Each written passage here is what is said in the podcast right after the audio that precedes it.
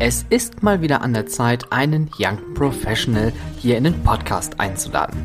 Auch in dieser Folge geht es um jemanden, der schon seit Jahren in der Branche tätig ist, auch schon sehr viel gesehen hat und vor allem auch die Welt bereist hat. In der heutigen Folge unterhalte ich mich mit Sven Riegel.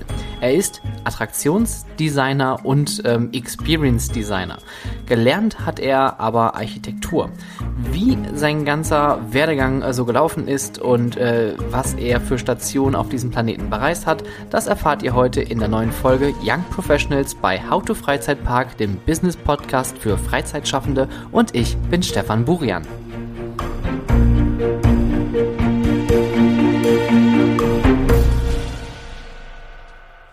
Und wieder zurück aus ähm, mittlerweile Amerika ist Sven Riegel mir zugeschaltet aus Sachsen. Hallo Sven. Hallo Stefan.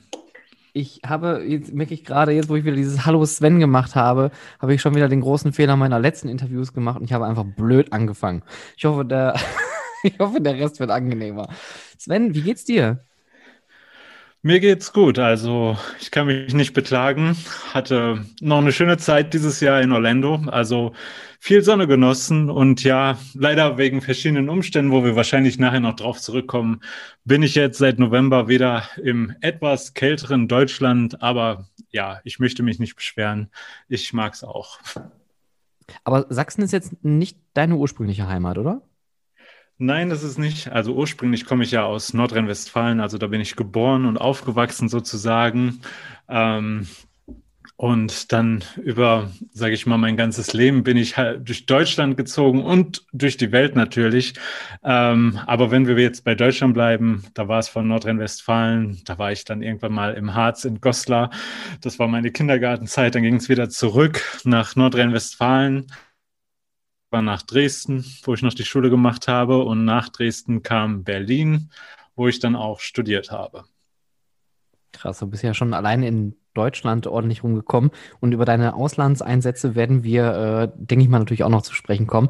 Aber äh, kommen wir mal auf den Punkt, warum du eigentlich heute hier bist, Sven. Ähm, und das muss ich vielleicht auch mal ganz kurz an der Stelle auch noch erwähnen. Äh, du bist einer der äh, vielen eigentlich, die ich bis jetzt auch schon hier so irgendwie im Gespräch hatte, ähnlich wie mit Julian zum Beispiel, äh, den ich schon extremst lange kenne. Und ich muss immer wieder drüber grübeln, wo und wann wir uns zum ersten Mal kennengelernt haben. Äh, sehr gute Frage. Und ich habe vorhin mal nachgedacht, aber ich kam eigentlich auch nicht wirklich darauf, wann wir uns das erste Mal gesehen haben. Aber wir können es jetzt mal so abstecken. Den Julian kenne ich ja auch schon. Da war er noch 13 und im Moviepark. Irgendwann davor ist es passiert. Auch noch vor der Movie Magic Zeit. Weil ich glaube, wir haben uns sogar noch davor kennengelernt in der Warner Brothers Movie World.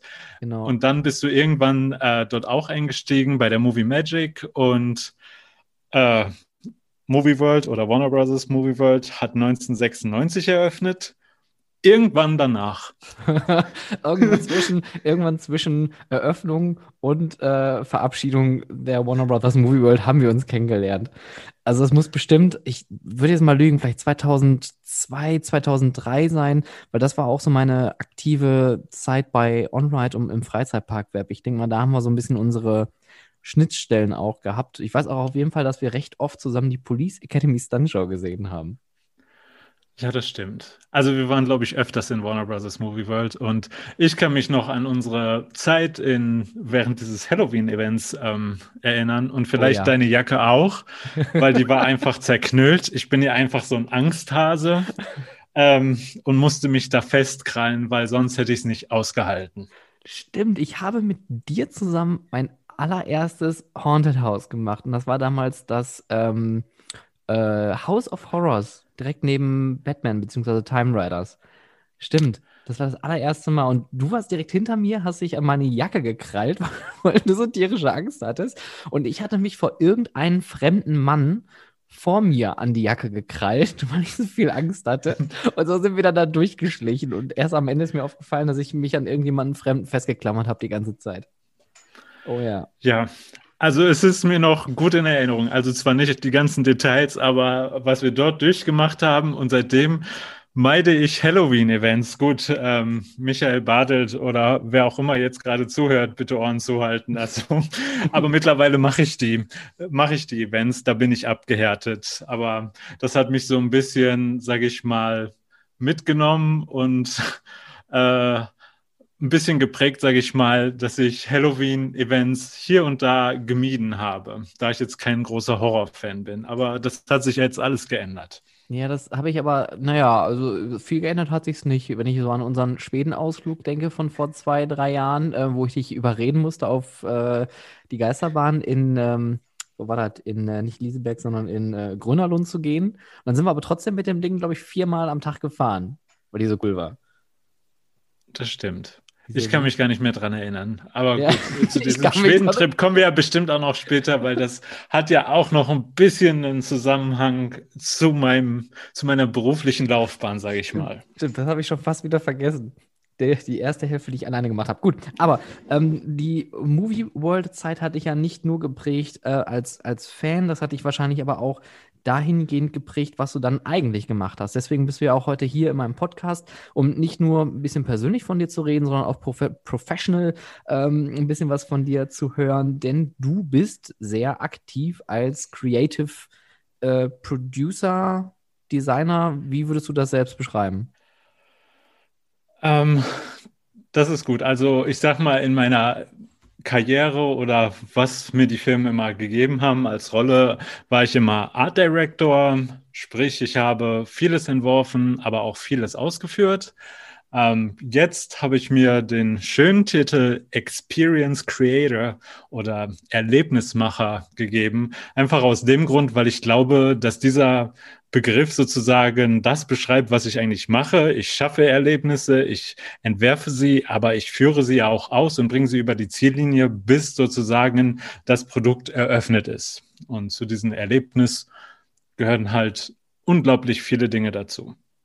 Das heißt also, wenn wir jetzt nochmal kurz an deine, an deine Festanstellungen zurückdenken, also wenn man ein Creative, oder Entschuldigung, wenn man ein Art Director ist, dann ist man also nicht nur derjenige, der dann die Sachen entwirft, sondern der macht auch noch viel mehr.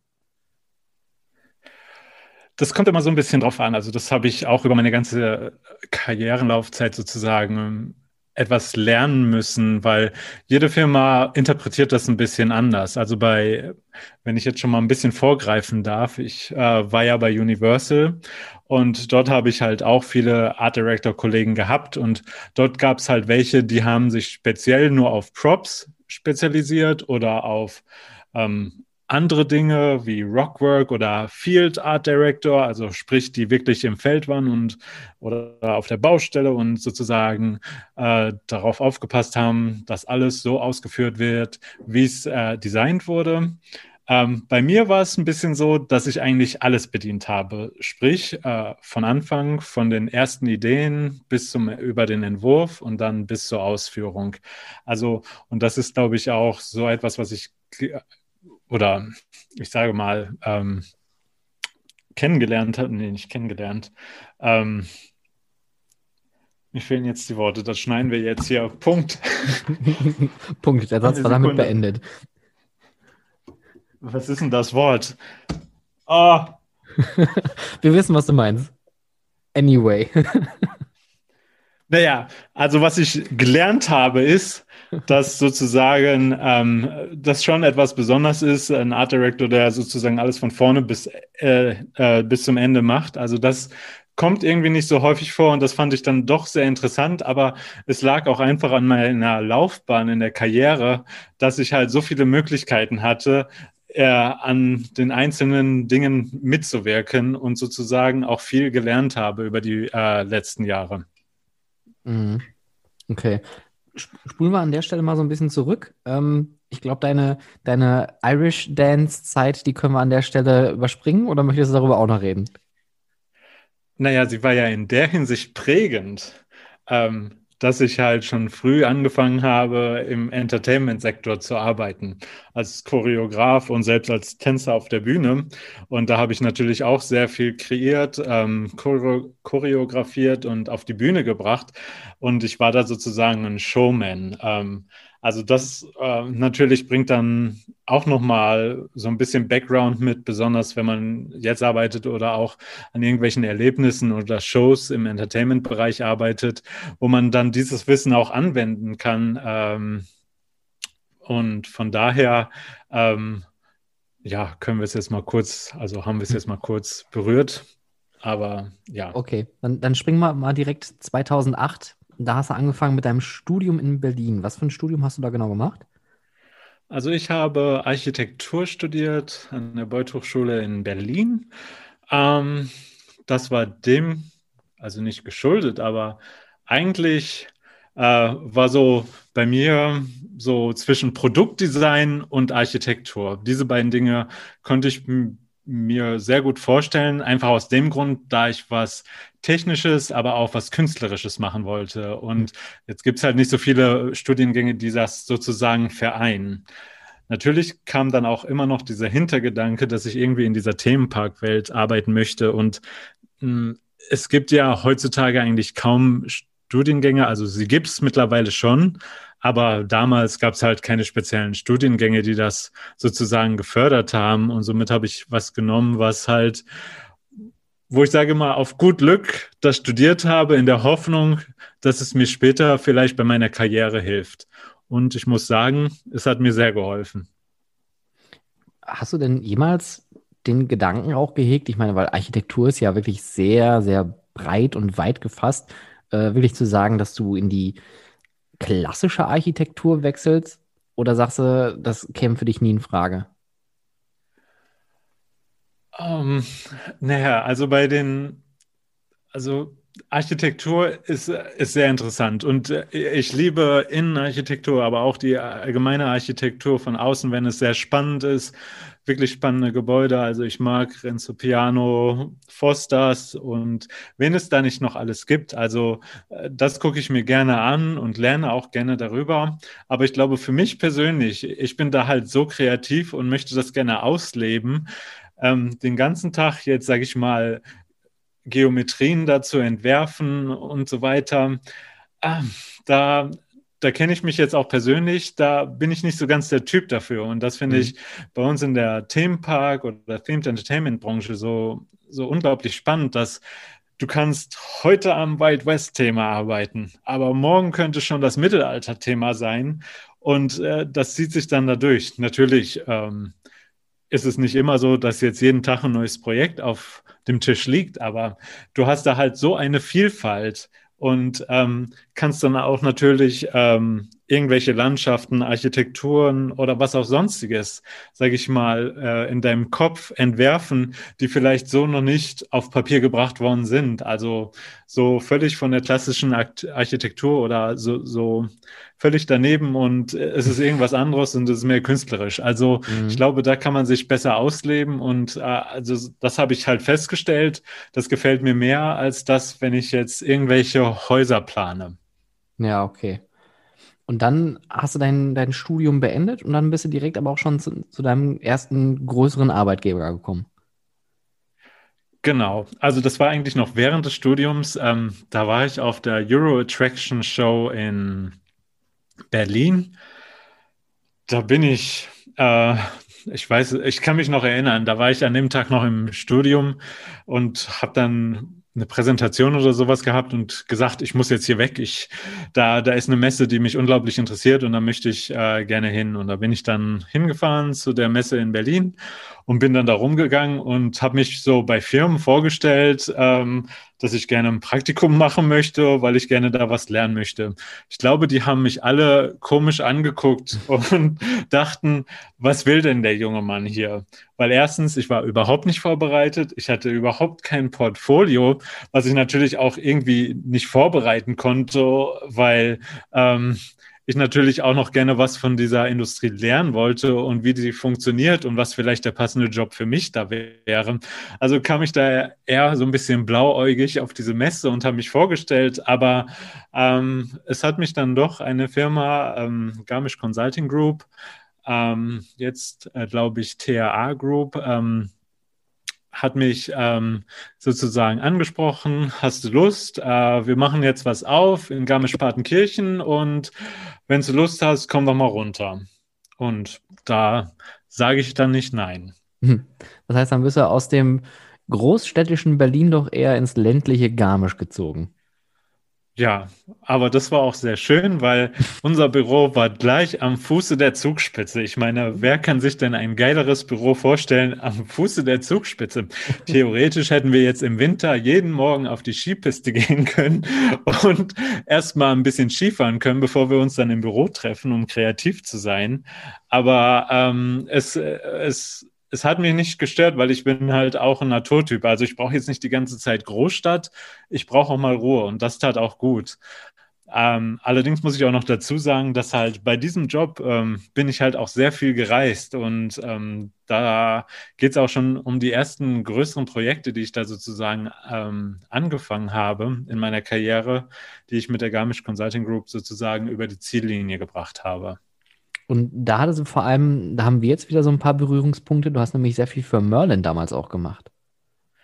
Genau, das war auch mein erstes Großprojekt. Ähm, das war ein Sea Life Center in Istanbul. Ähm, da weiß ich noch, bin ich irgendwann mal im November oder so, bin ich nach Istanbul ähm, gereist. Ich, ähm, also ich möchte jetzt nicht sagen unerfahren, aber ähm, bin dahin und habe mich dann sozusagen in die Runde gesetzt, weil die gerade so ein kreatives Brainstorming hatten. Und von dort ging es dann halt los und ich habe mich eingearbeitet, äh, dann sozusagen in das Team mit Merlin Entertainments. Also dort hatten wir einen Creative Director von denen. Wir hatten dann noch Architekten, die kamen auch aus Deutschland. Ähm, und dann noch weitere Kollegen. Ähm, und ja, also ich habe dann zusammen mit dem Creative Director von Merlin Entertainments sozusagen das ähm, Sea Life entworfen. Ähm, natürlich auch mit dem Team von Garmisch äh, Consulting Group.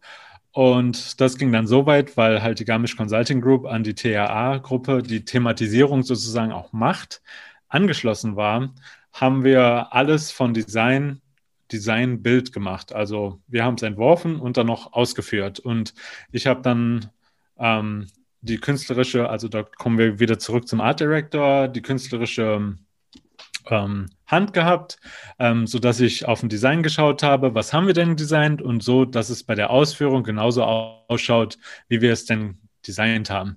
Ich sage immer vis-a-vis, what you see is what you get und mhm. das ist auch so mein Credo. Also sprich, was wir designt haben, möchte ich dann auch gerne ähm, auf der Baustelle sehen. Das ist natürlich immer ähm, Finde ich, find ich ein guter Punkt, weil ich meine, wir beide sind ja auch Fans. Ähm, wir sind richtige, richtige Nerds, die sich ja auch vor allem über Baustellenfotos und, und äh, Konzeptarts total freuen können. Ähm, wie groß ist denn deine Enttäuschung, wenn du ne, so eine Konzeptzeichnung siehst und fährst dann irgendwie zu einem Park und siehst dann, oh, das ist ja noch nicht mal ansatzweise in der Richtung, äh, so wie sie es aufgemalt haben? Oder bist du mittlerweile so, dass du sagst, naja, das wird seine Gründe haben, weil du steckst ja auch so ein bisschen drin und kennst Hintergründe, warum das vielleicht nicht so ausschaut, wie es aussehen sollte? Ja, also das habe ich mit der Zeit gelernt. Ich weiß, äh, wie du schon meintest, wir waren, wir sind noch Fanboys. Ähm, natürlich schaue ich mir dann immer die ganzen Artworks an und bin dann begeistert. Aber mittlerweile bin ich dann auch nicht mehr enttäuscht, äh, wenn es dann nicht mehr so ausschaut, wie es ausschauen sollte, ähm, also wie auf dem Blatt Papier, weil ich weiß, es ist ein unglaublich langer Prozess und in diesem Prozess können so viele Dinge passieren. Also das muss jetzt nicht gerade mal sein, oh, wir finden das, weil es nicht schön ausschaut. Nein, es kann halt Budgetgründe haben.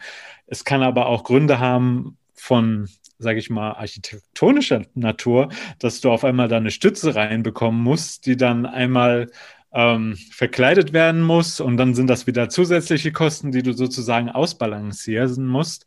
Und äh, das ist halt äh, auf der Baustelle, da musst du halt sehr viel, ich sag mal, jonglieren, dass äh, das Produkt am Ende trotzdem noch hochwertig ist in einer Art und Weise, aber dass du auch nicht Stellen vergisst, ähm, um, um sozusagen dann aus dieser Immersion rauszukommen oder aus diesem ähm, aus, ja, aus diesem Raum rauszukommen und dass du da keine Schandecke hast sozusagen. Also es kann so viel passieren in dem Prozess, dass ich mittlerweile, mittlerweile weiß, dass Es gibt eine Menge. Und äh, ich meine, so, so, ein Konzept, das dauert natürlich auch so. Gut, äh, wenn es mal schnell gehen muss, ja, wenn ich jetzt mal nach Universal zurückdenke, dann sind es auch schon mal zwei bis drei Jahre für etwas Größeres. Mhm. Wo, wo wir gerade über Schandflecke sprechen, wie stehst du zu sehr, sehr hohen Wänden? wie, wie, meinst du das denn jetzt? Ich habe äh, ich, ich hab da noch so, so, so ein schönes Gespräch äh, im Hinterkopf. Ich weiß nicht, ob wir, glaube ich, sogar zusammen im Park waren. Ähm, da ging es um die Bauvorbereitung zu Ruckburg oder Ruckburg, ähm, wo sie die ersten hohen Wände hochgezogen haben und du schon sehr kritisch mit deinem Experience Design Auge rangegangen bist und hast gesagt, ach, alle gleich hoch. Hm, geht so. Ja, ich bin ja ich bin halt jemand, der das gerne organisch wirken lassen möchte. Mhm. Also ich, ich verstehe auch, ähm, ich schätze mal, beim Phantasialand wird der Hintergrund sein, einfach weil das eine Schallschutzmauer sein wird, also um vor den Anliegern das sich zu sagen abzuschirmen. Ja. Und dann verstehe ich auch, wenn dann so eine Wand 30 Meter hoch sein muss, dass ich dann nicht nochmal 10 Meter hoch gehen kann, vielleicht auch aus baurechtlichen Gründen, aber auch aus kostentechnischen Gründen, weil je höher sowas wird und je anspruchsvoller so etwas wird, wird es halt etwas schwierig. Aber ich versuche zumindest immer Wände oder Dinge zu brechen, einfach, dass es organisch wirkt, weißt du? Das sind halt diese kleinen Details. Also ich bin sehr detailverliebt. Ähm, da, da, da kann ich auch stundenlang immer dran arbeiten, ähm, um irgendwas zu entwickeln. Aber natürlich weiß ich dann auch, und gut, ich möchte mir auch kein Urteil vorher schaffen. Also ich habe es bis dato wie du noch nicht nach okay. Burg geschafft. Deswegen äh, mein finales Urteil wird es dann aber auch erst geben, wenn ich dann dort war und das mit meinen eigenen Augen gesehen habe. Ja, wie du schon sagst, das ist halt ein guter Punkt. Ich meine, wir beide sind halt extrem kritische Leute. Also so habe ich dich zumindest abgespeichert. Ähm, ähm, aber kritisch heißt ja nicht unbedingt, dass man Dinge schlecht findet, sondern kritisch heißt auch, dass man Dinge einfach begutachtet, aber auch dann hinterfragt und sich dann vielleicht auch die Fragen stellt, warum ist das so? Und das finde ich ein guter Punkt, äh, gerade im äh, Punkt Experience Design. Es gibt halt gewisse Dinge, die halt dann nur so umzusetzen sind, ähm, weil es vielleicht bauliche Hintergründe gibt. Also Schallschutzmauer wird es wahrscheinlich auch im Brühl dann gewesen sein. Ähm, oder sei es vielleicht bauliche Veränderungen, die man vielleicht nicht in so einem großen Stile vornehmen kann, weil vielleicht einfach ja zu viel ähm, Umstände dahinter stecken würden, wenn man das komplett umbauen würde. Weil du hast ja auch ähm, Umthematisierungsprojekte gemacht. Äh, eins äh, fällt mir dann noch ein, äh, Star Trek war ja auch ein Projekt, wo du dran mitgearbeitet hast, im Moviepark in Bottrop. Ja, das stimmt. Also irgendwie bin ich auch, wenn ich jetzt mal so meine Karriere reflektiere, ist eigentlich so eine Spezialität von mir, so Bestandsattraktionen umzubauen. Ähm, vor Star Trek war ich ja auch noch an der Phase 2 in Ferrari World ähm, beteiligt. Ähm, und dort habe ich an Flying Aces, also den Intermin Wing Coaster mitgebaut.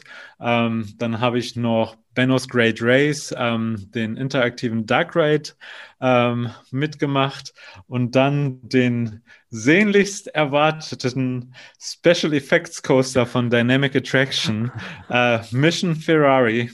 Ähm, das ist sozusagen mein kleines Baby, das ich mit ähm, meinen äh, Kollegen dort entworfen habe. Und wir warten jetzt eigentlich nur noch sehnsüchtig auf die Eröffnung, damit wir es jetzt auch mal dem Publikum präsentieren können, was wir denn vor langer, langer Zeit ähm, mal auf dem Reißbrett entworfen haben.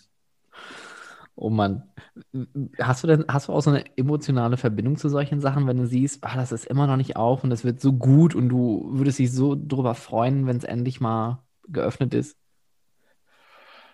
Ne, emotional wird es immer bei mir einfach, wenn es eröffnet und die Gäste draufgehen. Also ich bin jemand immer, der in Themenparks auch allgemein als Besucher geht und ich finde einfach die Reaktion von den Besuchern gut oder einfach den Kommentaren. Also das muss jetzt natürlich kein Projekt auch von mir sein, aber natürlich freue ich mich dann auch bei Projekten von mir, wenn die rauskommen und ein Strahlen auf dem äh, Gesicht haben, weil eine Sache, die ich mir natürlich ähm, immer wieder, ähm, ähm, na, sag schon, Bist noch da? Ich bin noch da.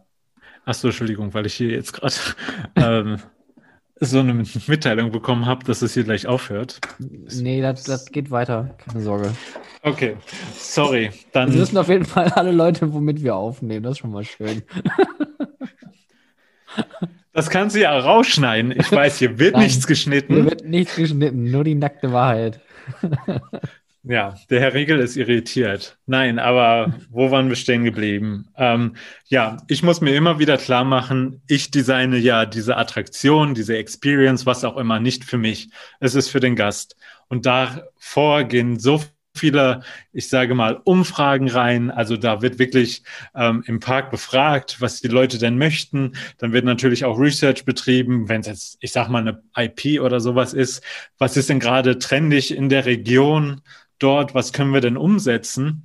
Also da kommt immer so viel rein und ähm, ich, ähm, also äh, wie sagt man heutzutage, ähm, Fan, äh, Fanboy, ähm, wie, wie nennt man das denn? Fanservice. Mhm. Ähm, natürlich betreiben wir den ähm, bei, bei großen IPs. Allerdings müssen wir uns auch immer wieder klarstellen, die Besucher, die da reinkommen, sind nicht alle diese großen Fans. Das sind Leute, die überhaupt keinen Schimmer von dieser Materie haben können. Aber genau die sollen das auch ähm, genießen können. Und Mhm. so gehen wir immer daran, etwas zu äh, entwerfen.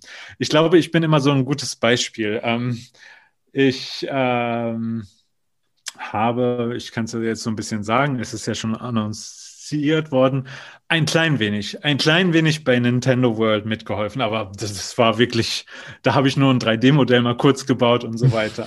Aber ich hatte, ich habe das Spiel als Kind gespielt. Ähm, ein bisschen, aber ich war jetzt nie ein großer Fan davon und ähm, deswegen habe ich dann immer auch ein Auge, wenn ich da vor sowas sitze und das dann sozusagen ähm, entwerfe, da, da kommt mir dann nie der Gedanke, oh ja, als Fan, das würde ich jetzt super toll finden und ah, das muss jetzt noch da rein. Nein, ich betrachte es immer von dem Auge, wie so ein normaler Mensch da reingeht und wie können wir ihm sozusagen ein Lächeln auf die Lippen zaubern. Und äh, diesen Blick habe ich bei so manchen Dingen immer. Also, wobei ich glaube, auch bei äh, der Super Nintendo World, also da gab es ja jetzt vor wenigen Tagen, oder beziehungsweise wenn die Folge raus ist, vor, vor einigen Wochen schon, ähm, gab es ja dieses äh, 15-minütige Video mit der Vorstellung des Bereichs. Und ich glaube, da werden auch Nicht-Nintendo-Fans feuchte Augen kriegen, weil das ist ja schon wirklich, also monströs, was da gebaut worden ist. Ja, also es ist sehr immersiv, also wie du da durch die Röhre gehst dann auf einmal mitten in dieser Welt landest und du hast wirklich nichts. Links, rechts, geradeaus, oben, unten, neben dir, also das dich äh, aus dieser Welt rausreißt, weil du halt in dieser Welt drin bist. Also du siehst keine anderen Gebäude oder so. Also das ist natürlich, das kommt auch immer beim Entwerfen dazu, ähm, die ganzen Sichtlinien und Achsen so hinzubekommen, dass wirklich von allen Punkten, dass du das versteckst und da gehört halt immer eine Menge mit dazu. Was war denn so dein, so also als Fan jetzt mal gefragt, äh, was war denn so dein immersivstes Erlebnis?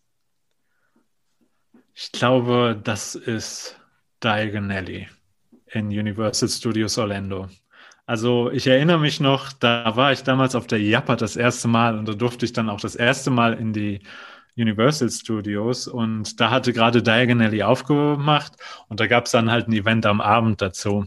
Und äh, meine Kollegen, die sozusagen, mit denen ich unterwegs war und beide Parks besucht habe, wir haben uns äh, Forbidden Journey und Diagon Alley nicht angetan, weil wir uns es bis zum Abend sozusagen ähm, reserviert haben, um dann erst drauf zu gehen, um dann nochmal einen schönen Abschluss am Tag zu haben. Und als ich dort einfach in dieses Land gegangen bin, war ich so hin und weg, weil du kommst ja da rein, du gehst da durch diese kleinen Gassen und es ist sehr verscheckt. Also es gibt ja auch vorne kein Zeichen, was dir sagt, hier geht's zu Diagon Alley. Also das haben die, das wollten die ja ähm, dass du das sozusagen suchst, also dieses, dieser Sinn für, fürs Entdecken dann nochmal sozusagen bei dem ähm, Zuschauer, bei dem Gast ähm, nochmal zu kitzeln und zu gucken, Mhm. wo denn das ist.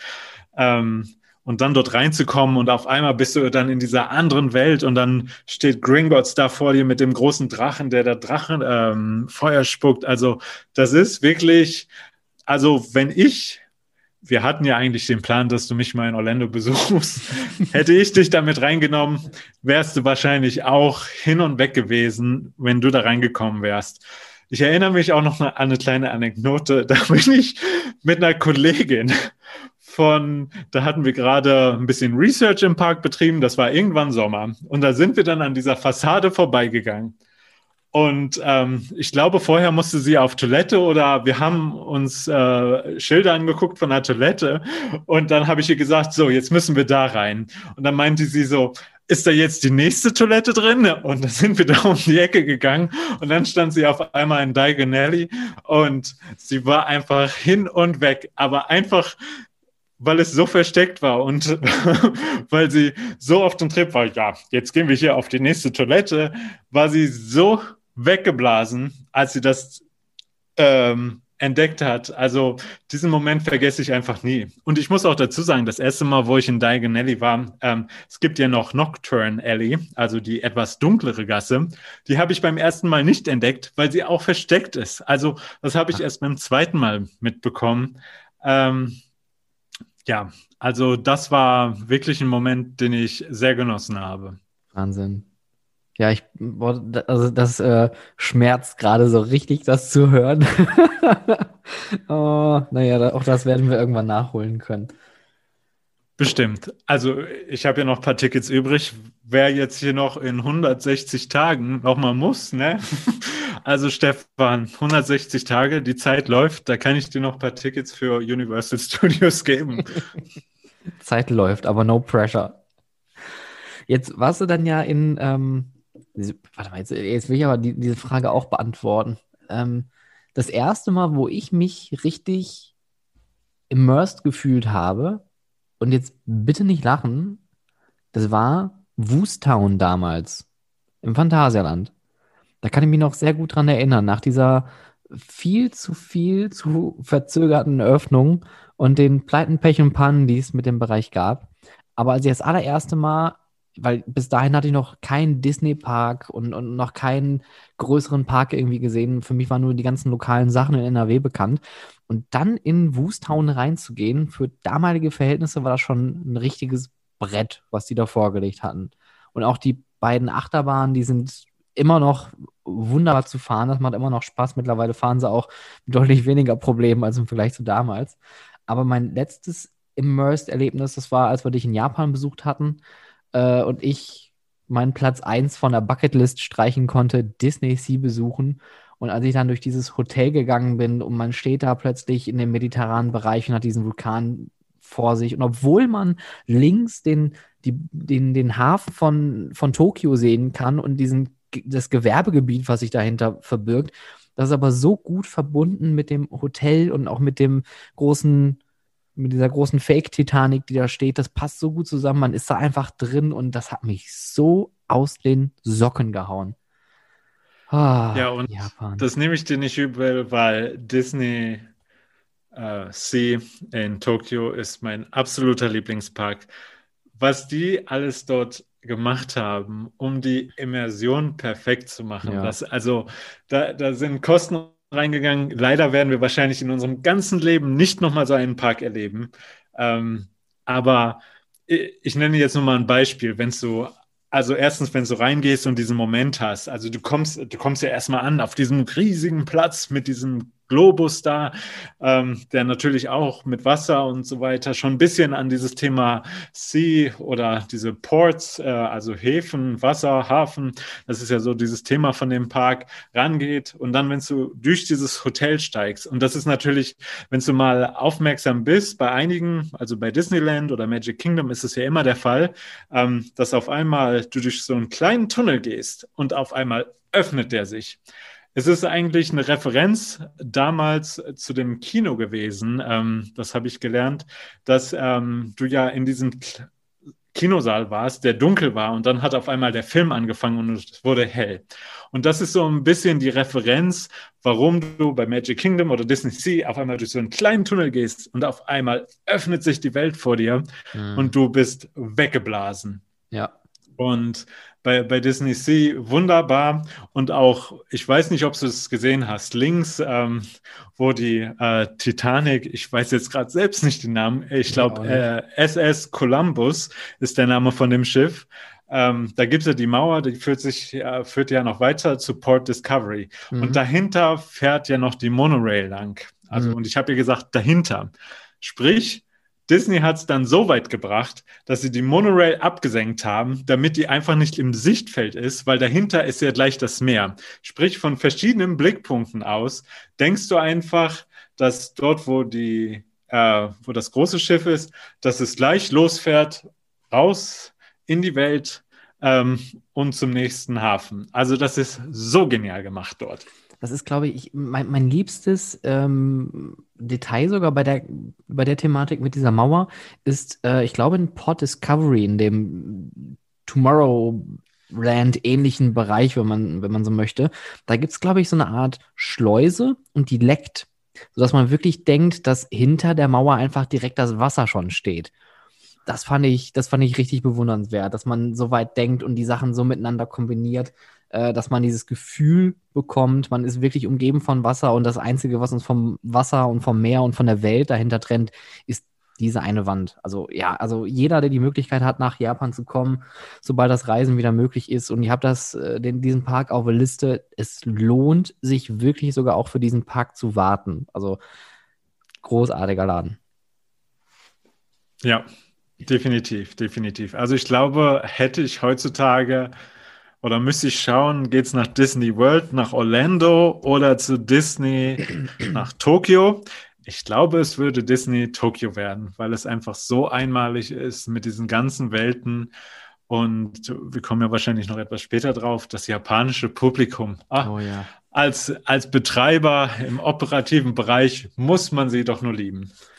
Wenn, okay, pass auf, dann, dann machen wir den Berlin-Teil kurz und knapp. Weil Berlin ist jetzt nicht sonderlich nennenswert. Ähm, naja, es ist der Start äh, dann nach Japan gewesen. Stimmt eigentlich. Also Berlin war dann eigentlich so der Punkt, wo wir beide uns dann äh, wieder getroffen hatten. Ähm, nach jahrelanger äh, ja, Unterbrechung. Also man hat sich immer mal so sporadisch gehört und gesehen, aber nie wirklich äh, wieder was mit zu tun, miteinander zu tun gehabt. Wir waren dann aber zusammen, das weiß ich noch, unser erstes Treffen dann in Berlin. Da war ich zu dem Zeitpunkt der äh, Operations Manager vom Legoland Discovery Center dort und du warst, glaube ich, bei den Pearlmen und wir haben uns zusammen mit Alex Korting, liebe Grüße, ähm, den wunderschönen ähm, Humboldt-Raum in The Room von Chris Lattner angeschaut. Das war unser erstes Date, wenn man so möchte. Bestimmt haben wir uns davor auch nochmal getroffen. Ich glaube, wir waren auch noch im Hansapark. Ich kann jetzt, ich müsste meinen Terminkalender schauen. Wir, wir ja. haben so einiges gemacht. Aber wenn wir zu unseren Escape Rooms gehen und wir sozusagen, also wir waren ja Team Last Minute, das muss man so sagen. Immer in der letzten Minute haben wir es geschafft. Und ähm, bei The Room, ähm, wo wir ähm, Lost Treasure, ich hoffe, das war jetzt der richtige Name, ähm, den durchgespielt haben, hatten wir auch mit etwas Hilfe, sage ich mal, bis zur letzten Minute ähm, das äh, durchbekommen. Aber es war absolut ein genialer Escape Room. Absolut. Jetzt, wo du es gerade sagst, ne, ich glaube, Chris hatte mir das Foto letztens nochmal geschickt von uns da steht die Zeit drauf. Das interessiert mich jetzt, wie knapp wir da wirklich dran waren. Ja, 58 Minuten und 37 Sekunden. 60 Minuten wäre, äh, wäre Ende gewesen. Ja, also definitiv aber letzten Minute. Ja. Was für ein Nee, Traum also das war wirklich ein Erlebnis und da kann ich auch wirklich jeden sagen und das kannst du bestimmt auch sagen. Also wer jemand, wer jemals die Möglichkeit hat, nach Berlin zu kommen und wirklich sich wie Indiana Jones fühlen möchte, sollte The Rooms ähm, besuchen, weil es war absolut genial. Also ich erinnere mich auch noch, wo wir da durch die Kisten geklettert sind und ich habe auch letztens ja, mit Spoiler-Alarm. Ah. Naja, ich erzähle hier nichts über die Geschichte, sondern ich erzähle, wie ich stecken geblieben bin. Äh, ich bin dir gefolgt in diesen Gängen Und ja, also viel Erfahrung dort äh, gemacht, aber es war ein absolut geniales Erlebnis. Das wird dir auf jeden Fall jetzt nicht mehr passieren, Sven. Nee. Du warst auf jeden Fall bei Dan Perman. Ähm, das war aber auch nur ein kurzes Gastspiel. Ähm, hast da auch einige Sachen, einige Projekte mitverantwortet. Und dann, aber lass uns direkt einfach tatsächlich mal da rüber zu springen, weil das finde ich gerade irgendwie ein bisschen spannender. Wir beide hatten nämlich einen Trip zusammen geplant und zwar nach Schweden. Ich wollte unbedingt nach Lieseberg, du wolltest unbedingt nach Kolmaden, auf dem Weg landet, war noch irgendwie ähm, Grönerlund und dann haben wir alles gebucht, alles gemacht, alles getan und dann hast du mir gesagt, Stefan, kannst du vielleicht ohne mich vorfliegen? Ich habe noch einen Termin. Aha, wo? Hm, in Osaka, Bewerbungsgespräch. Ja, das war wirklich der Start dann für meine Karriere bei Universal Creative. Und es tut mir bis heute wirklich leid, weil auch Lieseberg steht auf meiner Liste und ich habe es ja bis dato immer noch nicht geschafft. Also das müssen wir irgendwann mal nachholen. Oh ja. Ähm, ich bin ja dann wirklich in Stockholm dazu gestoßen, aber das war halt gerade um die Zeit. Ich glaube, eine Woche vorher oder zwei Wochen hatte ich mich bei äh, Universal sozusagen, also beworben. Das ging eigentlich über eine Drittfirma, die hat mich dort vorgestellt und dann kam Universal auf mich zu, hey Sven, wir brauchen Hilfe. Hast du mal Zeit, dich persönlich vorzustellen? Sowas kannte ich damals noch nicht, dass man für ein Interview, sage ich mal, bis einmal um den halben Globus gereist, für, also geschifft wird, um sich dann vorzustellen und dann es sozusagen zurückgeht. Und das war halt dann gerade dieser Zeitpunkt, wo wir da in den Urlaub gemeinsam wollten, dass ich halt die ersten zwei oder drei Tage nicht konnte, weil ich einfach nach Osaka geflogen bin, mich dort persönlich vorgestellt habe, auch noch ein bisschen Osaka, sage ich mal, erlebt habe und auch mich in Universal Studios Japan austoben konnte, bevor es dann zurück äh, nach Schweden. Also da war sogar Universal so nett und hat mir den Flug nach Schweden zurück spendiert. Und ähm, da haben wir uns dann in Stockholm getroffen zu dieser berühmten Geschichte in Kolmaden, die ich glaube schon zweimal jetzt im Podcast erwähnt worden ist, wie früh ich denn mit dir Wildfire fahren wollte. Aber. Erzähl, erzähl du die Geschichte, ich möchte gar nicht erzählen. Ja, so dramatisch wie du das immer erzählst, war es gar nicht. Also so früh am Morgen. Also, ähm, na klar, vielleicht sehen wir es ja heutzutage anders. Ich habe ja auch schon wahrgenommen, die Pandemie hat uns hier zum Frühaufsteher gemacht. Ich stehe ja auch mittlerweile hier schon 5.30 Uhr auf oder so. Das wäre ja heutzutage kein Ding mehr. Aber wir sind halt frühmorgens dort losgefahren, um vor Parkeröffnung noch am Park zu sein, um dann Wildfire zu fahren. Und es hat sich ja gelohnt. Also wir haben ja nicht mal den ganzen Park geschafft. Also wir hatten ja einige Exhibits von diesen Tieren haben wir jetzt nicht geschafft. Ähm, aber Wildfire sind wir gefahren. Zwölfmal, glaube ich, wenn ich mich richtig ja, erinnere. Genau, ich erinnere mich Und auch noch sehr gut daran. Es war eigentlich super schön. Aber es ja. Hat, es hat sich tatsächlich gelohnt. Ich habe ich hab viel gemeckert an dem Tag. Ich war sehr, sehr grummelig. Ich bin auch kein typischer Frühaufsteher, zumindest zu diesem Zeitpunkt gewesen. Äh, mittlerweile, ja, du hast recht, die Pandemie macht uns zu Frühaufstehern. Ich bin auch mittlerweile sehr, sehr früh auf. Äh, aber damals hat hab mich das alles richtig genervt und wollte es nur wegen dieser einen Bahn dahin fahren. Und ich bin eigentlich nicht so der, der Achterbahn-Crack. Also ich muss jetzt nicht für eine Achterbahn irgendwie einen riesen Umweg fahren hätten wir das nicht gemacht, glaube ich, hätte ich mich jetzt heute geärgert. Das hat sich dann doch irgendwie gelohnt. Da siehst du, es, äh, man muss ja, also es war wirklich, und ich glaube, bei uns war es ja auch so, dass die Bahn erst so eine Woche vorher wieder aufgemacht hat, weil die ja so viele Probleme mit diesen Genehmigungen hatte, dass es ja bei uns selbst noch so eine Frage war, mhm. fahren oder nicht fahren, aber dann hat es ja aufgemacht. Also ich glaube, das war so eine wirklich alles Last-Minute-Aktion. Aber wie gesagt, du hast es schon gesagt, es hat sich gelohnt und es hat sich ja auch dann für mich gelohnt, weil ich kam ja zurück und ich glaube, am Freitag im Hotelzimmer dann in Stockholm kam auf einmal die E-Mail. Also ich war ja Montag in Osaka, am Freitag mhm. saß ich da in dem Hotelzimmer und bekam kam die E-Mail, hier, ähm, Your Offer, also dein Angebot zum Unterzeichnen. Und da war ich dann erstmal total hin und weg und total ja. happy, ja. Ähm, weil ich habe mir das sage ich mal, im Leben nicht vorgestellt, äh, dass ich immer zu Universal Creative gehe, obwohl ich dann immer doch sage, ich bin ja, ich lebe den Walt Disney Spirit. If you can dream it, you can do it. Ähm, so lebe ich halt mein Leben und ich war dann happy und ähm, sprich nach einem Monat ging es dann für mich nach Osaka. Da ja. bin ich dann hingezogen und da war ich dann Art Director in den Universal Studios Japan bei Universal Creative.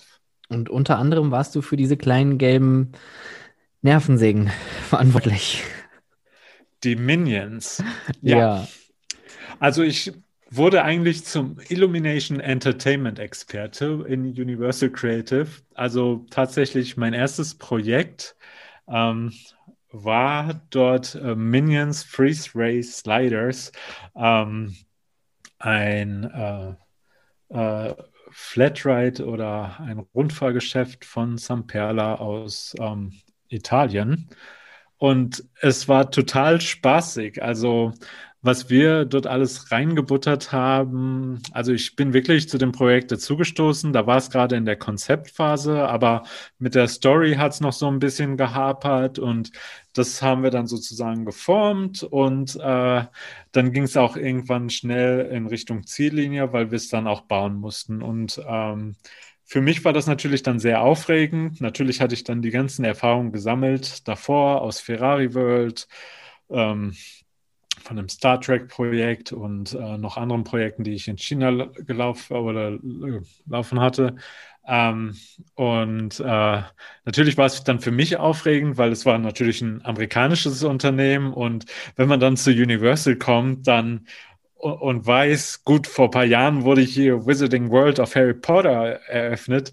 Da möchte man natürlich auch das Level an Qualität erreichen, was äh, damit gesetzt worden ist.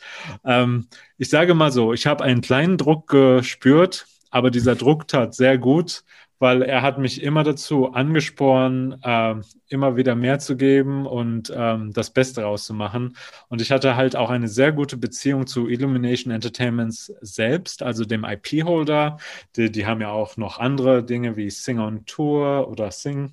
Ähm, was haben die denn noch bei sich? Ähm, Pets und Minions. Also mit denen hatte ich ähm, äh, ein super Verhältnis ähm, so dass das wirklich reibungslos über die Bühne gegangen ist ähm, beim, bei der Konzeptphase und beim Bauen. Aber dann hast du ja gerade schon gesagt, Sing on Tour war dann quasi dein anderes Projekt, was du da im großen Stil umgesetzt hast. Genau, das war dann das nachfolgende Projekt. Ähm, äh, das wie, wie schon am Anfang erwähnt, ich wurde zum Illumination Entertainment Experten und dort haben wir Sing on Tour. Ähm, das war damals Studio 14. Ähm, da war damals eine Halloween-Attraktion drin und mein Creative Director Rick Blum, ähm, der hatte damals äh, diese Show, äh, ich glaube, das war Halloween Make-up Horror Show. Also ich oh, bin mir jetzt auch nicht über den Show. Titel Sicher, aber der hat die damals entworfen und ich habe sozusagen es weitergetragen und dann aus diesem Studio das Illumination Entertainment Theater äh, äh, gemacht, was ähm, wo halt die Geschichte war, dass du in diesem Theater bist ähm, und dass die Produktion, die Premiere von Sing on Tour, also die Charaktere von dem Film Sing, sind auf Tour gegangen und ihre Premiere Nacht hatten, äh, die du dann als Zuschauer erleben konntest. Und ähm, dort wurde wirklich mit Lichttechnik und äh, audiovisuellen Dingen aufgefahren, die es so halt noch nie auf einer Bühne gab. Und ähm, ich habe mich dann auch um das ganze Aussehen des Theaters gekümmert, also wirklich äh, alles entworfen, die ganzen Säulen und die ganzen Easter Eggs, die da drin sind, weil Illumination, ich habe ja schon die ganzen IPs gerade rausge oder ähm, ähm, gesagt. Also wir haben fürchterlich viele Minion Easter Eggs da drin, also die ganzen Säulen, wenn da, man da wirklich mal drauf achtet, da sind dann überall so Minion Silhouetten, auch dann im Theater selbst äh, Minion Silhouetten und dann, wenn man ganz genau guckt, ähm, auch beim Lautsprecher Grill habe ich dort auch Minion-Silhouetten reingemacht. Ich, ich weiß auch noch, da war, ich glaube mal, die Premiere ähm, oder eine Vorstellung an, an, an äh, ich glaube, Sponsoren oder so. Und dann kam da eine Dame auf uns zu und sagte, sind das da Minions? Und ich so, ja, sind's. Also sowas ist dann immer schön, dass man das entdeckt. Muss man natürlich nicht auf den ersten Blick, aber ähm, ist dann schön, wenn man äh, es doch sieht. Und ja, mir hat es unglaublich viel Spaß gemacht. Wie gesagt, ich hatte ein unglaublich gutes äh, Verhältnis mit diesem IP-Holder da.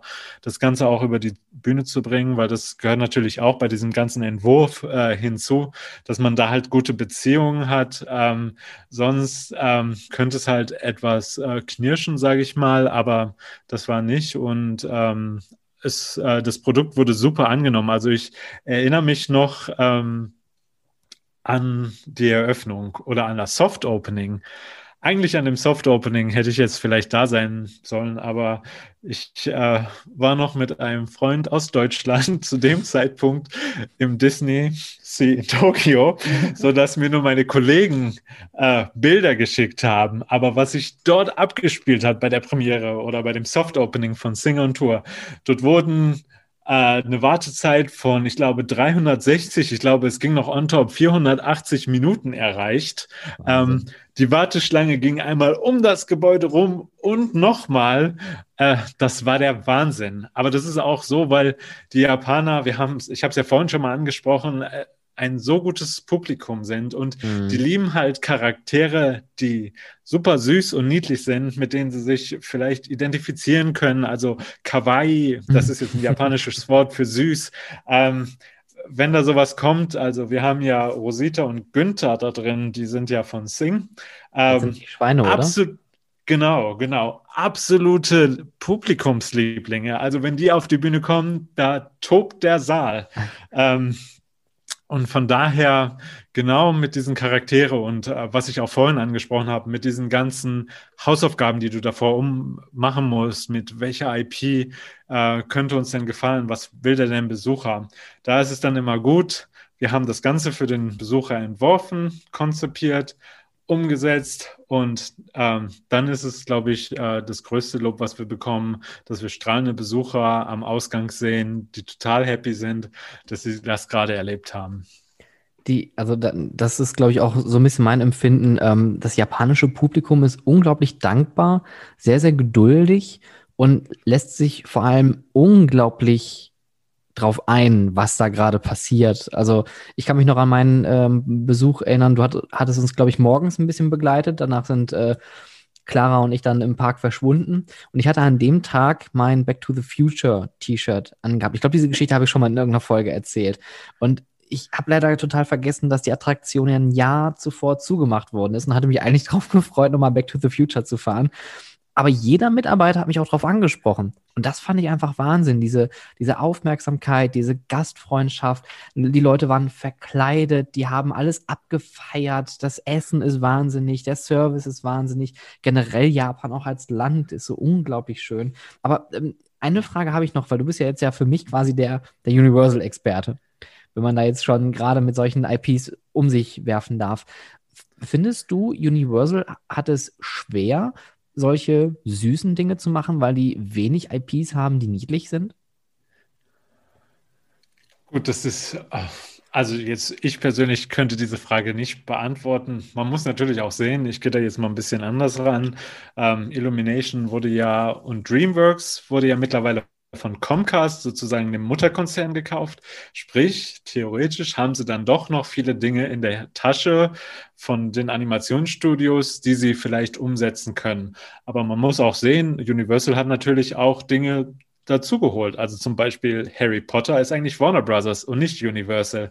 Mhm. Ähm, da wurde dann die IP gekauft. Also das kommt dann wahrscheinlich immer drauf an, ähm, mit wem man da Kooperation eingeht. Und äh, ich weiß natürlich nicht, was jetzt noch alles in Zukunft kommt, aber man sieht es ja auch bei Nintendo, ist ja auch keine Universal IP, ja. aber der Schachzug ist einfach genial, dass man jetzt auch in diese Gaming-Welt äh, reingeht, weil ein, eine Sache, die wir natürlich jetzt gerade feststellen in dieser Pandemie, die Gaming-Industrie geht ja wahnsinnig ab.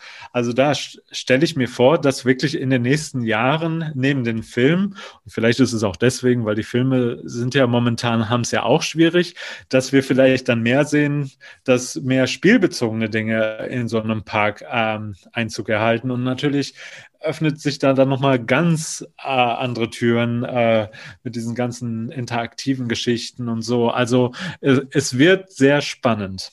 Ja, das denke ich auch. Ich meine, das ist ja schon seit, seit einigen Jahren spannend, wenn wir jetzt dieses Einkaufen von IPs nochmal so drüber sprechen.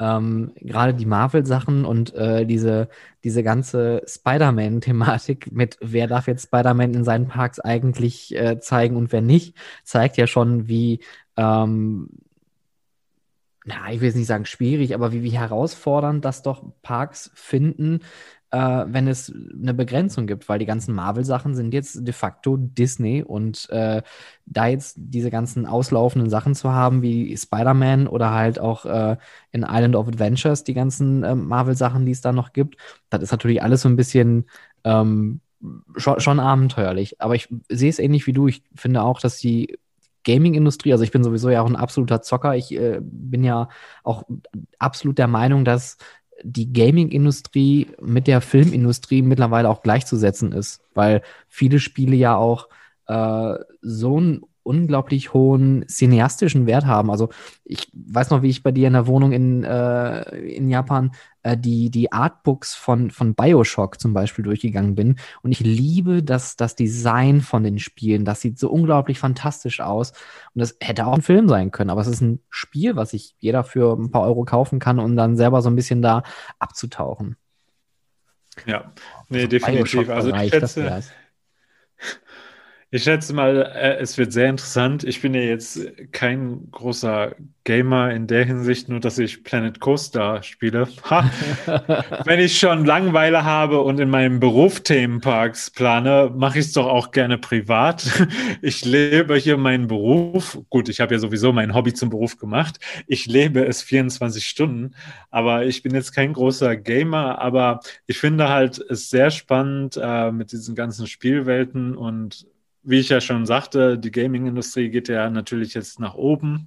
Ähm, das wird nochmal interessant. Und natürlich gibt es dann auch immer die Option, die eigene IP dann nochmal zu machen. Also das steht natürlich auch. Also ich bin jetzt, also ich sage mal so, ich mag schon IPs, wenn sie gut gemacht werden, sowas wie Harry Potter und so weiter. Aber ich bin auch ein Fan, wirklich was Eigenes zu kreieren. Da zeige ich jetzt einfach mal auf Disney Sea, weil ähm, dort ja. wurde ja auch nichts aus den Büchern genommen. Und Gott sei Dank, äh, wenn ich das jetzt hier mal so sagen darf, äh, wird ja auch keine Mickey Mouse ins Gesicht gedrückt in diesem Park, sondern die kam erst so ein bisschen später dazu. Also ich finde jetzt, Parks müssen nicht unbedingt äh, ihre IP, also irgendwelche IPs kaufen. Die können auch ihre eigene kreieren. Ich schätze mal einfach, dass diese IP ähm, auf diese Zielgruppe ähm, zugeschneidert werden muss, um das mitzunehmen. Und wenn es dann natürlich mal abgeht, ähm, dann kann man da auch viel verkaufen. Ähm, und sowieso bei Experience Design, wenn wir es jetzt mal runterkochen, was, machen wir denn hier am Ende? Am Ende designen wir jetzt also ein Erlebnis, was sozusagen eine Emotion bei einem Gast auslöst. Diese Emotion kann vielseitig sein. Also die Emotion kann jetzt, dass man sich identifiziert mit einem Charakter, dass man sich in ein Land verliebt, sich inspirieren lässt davon. Ähm, und das äh, äh, führt natürlich dann auch weiter dazu, dass man dann Dinge dazu verkauft. Jetzt kommt der wirtschaftliche Aspekt, also sprich, dann kommt das ganze Merchandise, wo man auch noch das Geld wieder reinbekommen möchte, was man dann vorher investiert hat. Also das machen wir ja sozusagen. Ja, das ist wohl wahr. Also es ist natürlich immer ein großer wirtschaftlicher Faktor dahinter. Und ich glaube, eine eigene IP ist auf Dauer natürlich deutlich, na, weiß ich nicht. Ist das, ist das günstiger? Ist schwierig zu sagen, oder? Weil mit einer eigenen IP kann man natürlich auch sich ordentlich in den Sand setzen, wenn man dann nach äh, Belgien und Holland und Frankreich rüberschaut, Walibi, wie oft die das schon rebrandet haben und wie oft die da ihr Merch auch komplett erneuert haben, macht es da nicht Sinn, tatsächlich eine erfolgreiche IP einzukaufen, die auch gleichzeitig die Merchandise-Rechte mitbringt? Also Harry Potter, ich glaube, da trägt sich mit den ganzen Merchandise-Kosten noch von alleine, oder? Oh, ich bin jetzt nicht wirklich in den Zahlen drin. Be bestimmt, bestimmt. Also was, sagst, also, was sagst du dein Gefühl? mein Gefühl, also ist, ich hatte die Frage letztens auch mal bekommen und ich sage so, ist äh, eine eigene IP birgt immer so ein gewisses Risiko. Ähm, einfach das, weil man nicht weiß, wie es bei dem Publikum ankommt. Ja.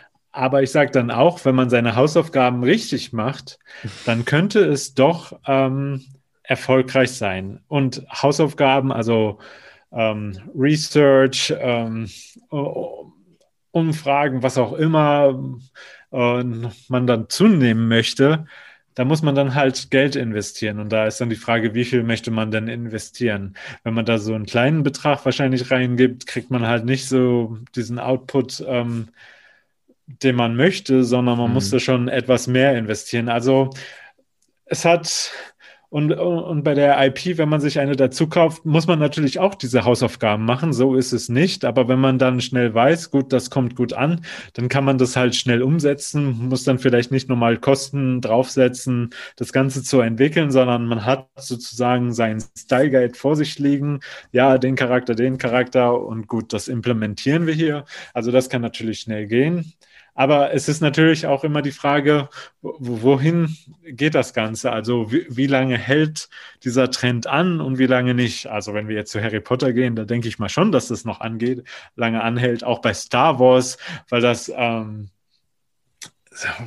sage ich mal, von den Eltern an die Kinder weitergetragen worden ist. Und so trägt sich das immer weiter, weil natürlich auch bei, bei diesen ähm, kommen auch immer wieder neue Dinge, also fantastische Tierwesen jetzt für die eine, ähm, Star Wars, da wurden ja jetzt auch mehrere neue Sendungen präsentiert. Also äh, da, da geht es ja immer weiter. Also ähm, und ja, bei, bei einer eigenen, gut, die kann man ja auch immer weiterentwickeln. Aber ich finde es auch unglaublich spannend, sowas zu machen. Und mhm. gut, es, eine IP muss ja jetzt auch kein Charakter sein. Es kann auch ein super geniales Land sein, was dich einfach ähm, äh, umhaut. Also äh, da, da ist, glaube ich, alles offen.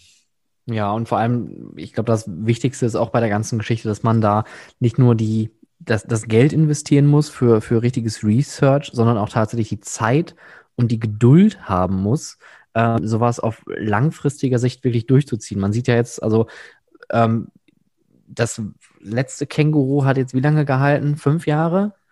Davor, glaube ich, gab es dann auch wieder nur so drei, vier Jahre lang äh, äh, Walibi und seine Freunde mit irgendwelchen Drachen und äh, Hasen und so ein Kram.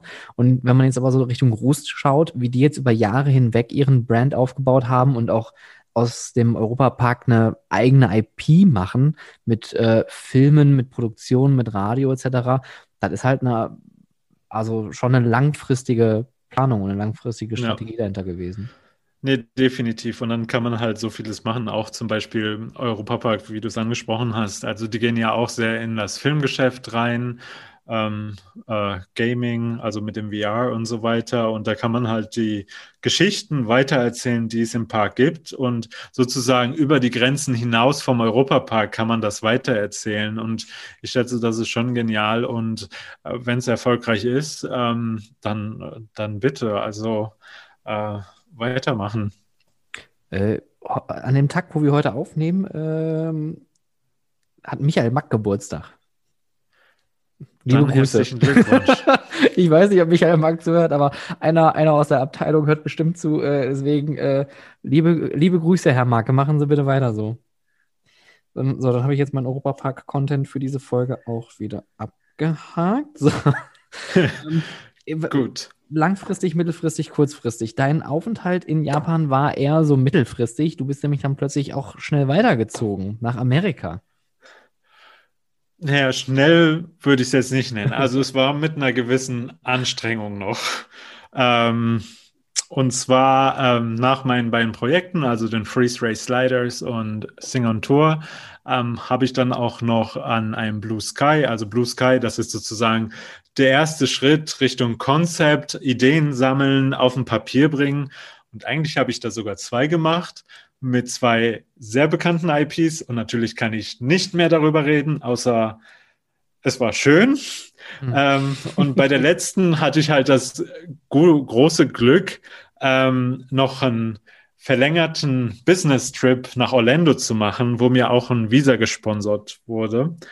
Was ich dann, äh, ich sage mal so, etwas als meine Eintrittskarte gesehen habe, um in die USA zu kommen, weil es ist natürlich, also das äh, mit meinem Research und so weiter, muss jetzt nicht die USA sein, aber man braucht ja immer Arbeitsgenehmigungen. In einem Land geht es einfacher, in einem anderen schwieriger. Japan war jetzt un unglaublich einfach. Ähm, Amerika war etwas schwieriger. Also natürlich nehme ich jedes Jahr teil an der Green Card, aber äh, ich glaube, das war jetzt schon drei oder vier Jahre ohne Erfolg. Mal schauen, was das nächste Jahr bringt.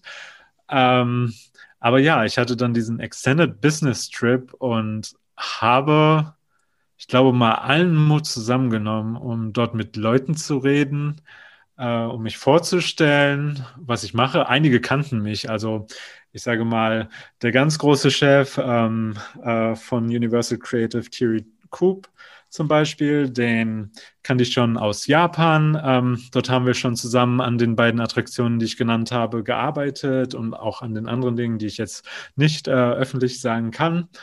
Ähm, und mit denen habe ich geredet und mit anderen ähm, größeren Namen, um ein bisschen, ich sag mal, Unterstützung zu bekommen ähm, äh, die mir vielleicht helfen, äh, meinen Traum zu erfüllen. Und natürlich auch in Japan, mein Chef hat mich da auch bei unterstützt und es war wirklich ähm, ähm, also eine tolle Erfahrung, ähm, dass mich dann so viele Leute unterstützt haben und dann hieß es auf einmal, äh, ja, Sven, ähm, wir können dich äh, in die USA bringen.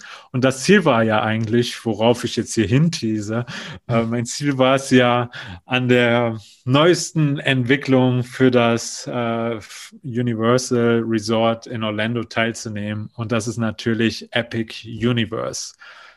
Das kann ich zumindest offiziell sagen. Also da wollte ich hin und ich habe es auch bekommen. Ähm, ich habe dann ähm, im November tatsächlich 2019 bin ich dann dahin gezogen und habe dann bei Epic Universe mitgeholfen. Auch als Art Director. Ähm, und da war ich dann zuständig für ein Land mit äh, weiteren meiner Kollegen. Und es war wirklich ein sehr harmonisches Team. Und mein Creative Director, ähm, Dale Mason, äh, der hatte damals schon bei den Islands of Adventure mitgeholfen, das zu erschaffen. Also der hatte wirklich viel Erfahrung und dann hatte er auch noch Diagon und ähm, Volcano Bay ist auch sein Kind mitgeholfen und ich habe, ich war unglaublich glücklich, dass ich mit äh, so einer Größe zusammenarbeiten konnte, um sozusagen äh, den nächsten Schritt äh, für Universal ähm, im Themenpark-Business ähm, dort mitzuentwickeln. Und es war echt äh, eine schöne Zeit. Aber äh, wenn es am schönsten ist, äh, kommt eine Pandemie. Muss, muss, man aufhören? Nee, wie geht denn dieser Spruch? Also ja, es klingt jetzt äh, etwas hart, aber leider, wie wir alle wissen, durch die Pandemie, die dann begonnen hat, ähm, ja, wurde die Strategie von Comcast etwas geändert. Ähm, und äh, dann hieß es auf einmal, wir fahren nicht weiter fort, sondern werden das Ganze erstmal für unbestimmte Zeit pausieren. Das heißt, du hast dich also von, von der Agentur zu einem richtigen Arbeitgeber hin, also was heißt das richtigen Arbeitgeber? Die Agenturen waren ja auch richtige Arbeitgeber, aber du hast dann äh, fest für eine Marke gearbeitet du hast für eigene Attraktionen gesorgt mit einem Team, dann bist du in ein größeres Team gewechselt und jetzt bist du wieder zurück in Deutschland und bist aber wieder äh, selbstständig unterwegs. Findest du das als Rückschritt oder würdest du sagen, das ist eher eine Chance? Also ich sehe es mehr als Chance, weil über die ganzen Jahre ähm, habe ich so viele Leute kennengelernt, aber auch Dinge gelernt äh, für die Arbeit, dass ich glaube ich jetzt mit einem ganzen Werkzeugkasten und Know-how nach Deutschland, sage ich mal, zurückgekehrt bin, um auch hier oder auch international äh, Kollegen zu helfen. Und äh, diese Chance äh, möchte ich äh, ergreifen oder habe sie schon ergriffen und äh, es ist auch schon gut gestartet und ich habe auch schon einige schöne Dinge ähm, entwickelt und ich hoffe, dass obwohl ich muss ja jetzt mal sagen, dass es dieses Jahr, weil wir nehmen ja noch im letzten Jahr auf, aber dass in diesem Jahr, dass es äh, dann äh, so weitergeht, äh, wie 2020 aufgehört hat.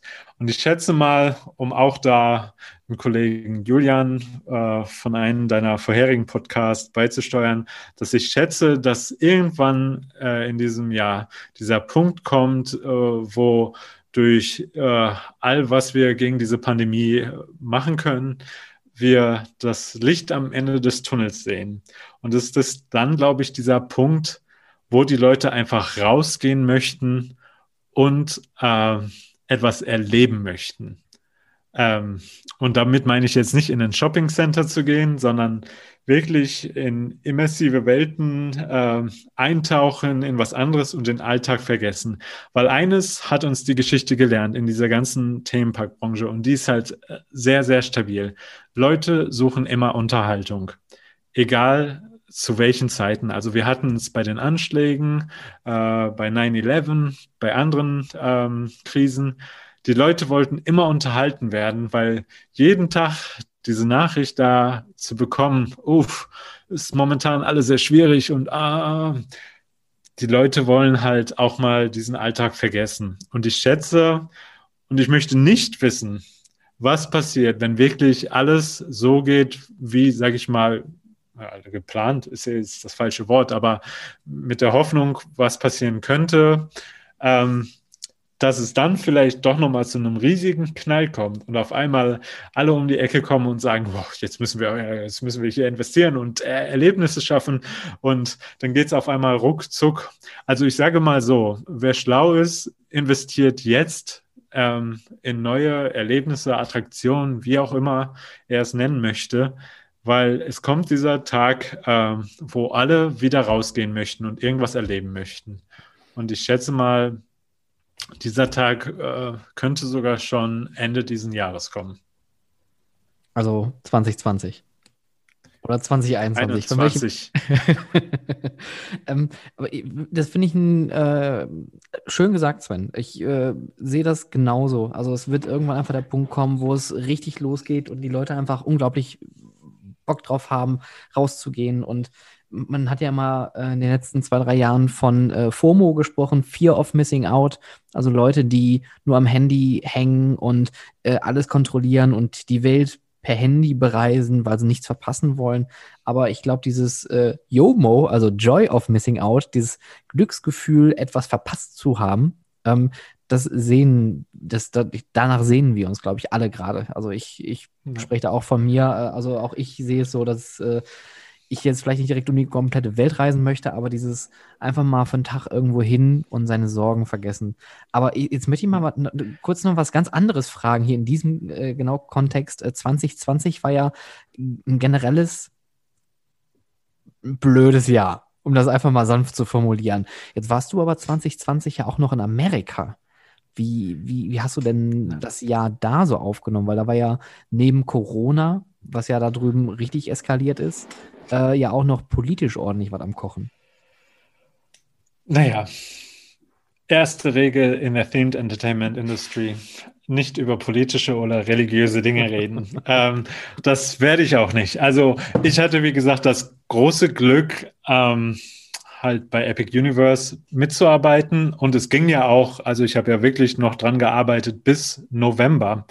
Ähm, äh, obwohl schon die Ansage kam ein bisschen früher. Also ähm, da habe ich mich schon mental vorbereitet und sozusagen alle Fäden gezogen, was denn passieren könnte.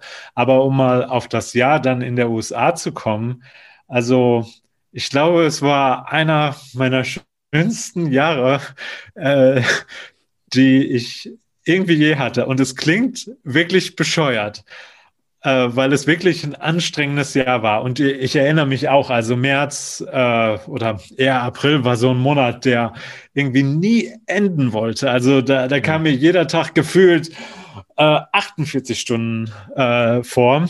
Aber irgendwann dann im Mai ging es ja dann ging es ja dann weiter. Und ich habe ja auch Homeoffice, also ich habe jeden Tag gearbeitet.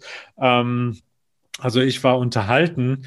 Ich war dann aber ab dem Zeitpunkt noch glücklicher, als es dann hieß, dass die Parks in Orlando wieder öffnen. Also ich hatte ja als Universal-Mitarbeiter durfte ich ja sowieso in die Parks rein. Ähm, und äh, bei Disney hatte ich noch meinen Jahrespass. Und Gott sei Dank wurde der ja noch verlängert weil irgendwann haben sie ja den auch nicht mehr äh, angeboten, aber der wurde Gott sei Dank dann nochmal verlängert, ähm, so dass ich den auch bis äh, November nutzen konnte. Und ähm, ich muss einfach sagen, so ein Social Distance Park ist einfach geil, weil du hast keine Besucher dort. Also du hast natürlich Besucher da drin, aber die Warteschlangen, die gehen voran. Was ich in Disney gemerkt habe, kein Fastpass. Wie geil ist das denn? Disney, wenn jemand hier mal bitte zuhört, bitte bringt dieses Ding nicht zurück. Diese Warteschlangen bewegen sich einfach sowas von ähm, geschmeidig vorwärts, wo du mal, also wenn ich mich zurückblickend erinnere, Flight of Passage des Flying Theater in äh, Pandora im Animal Kingdom.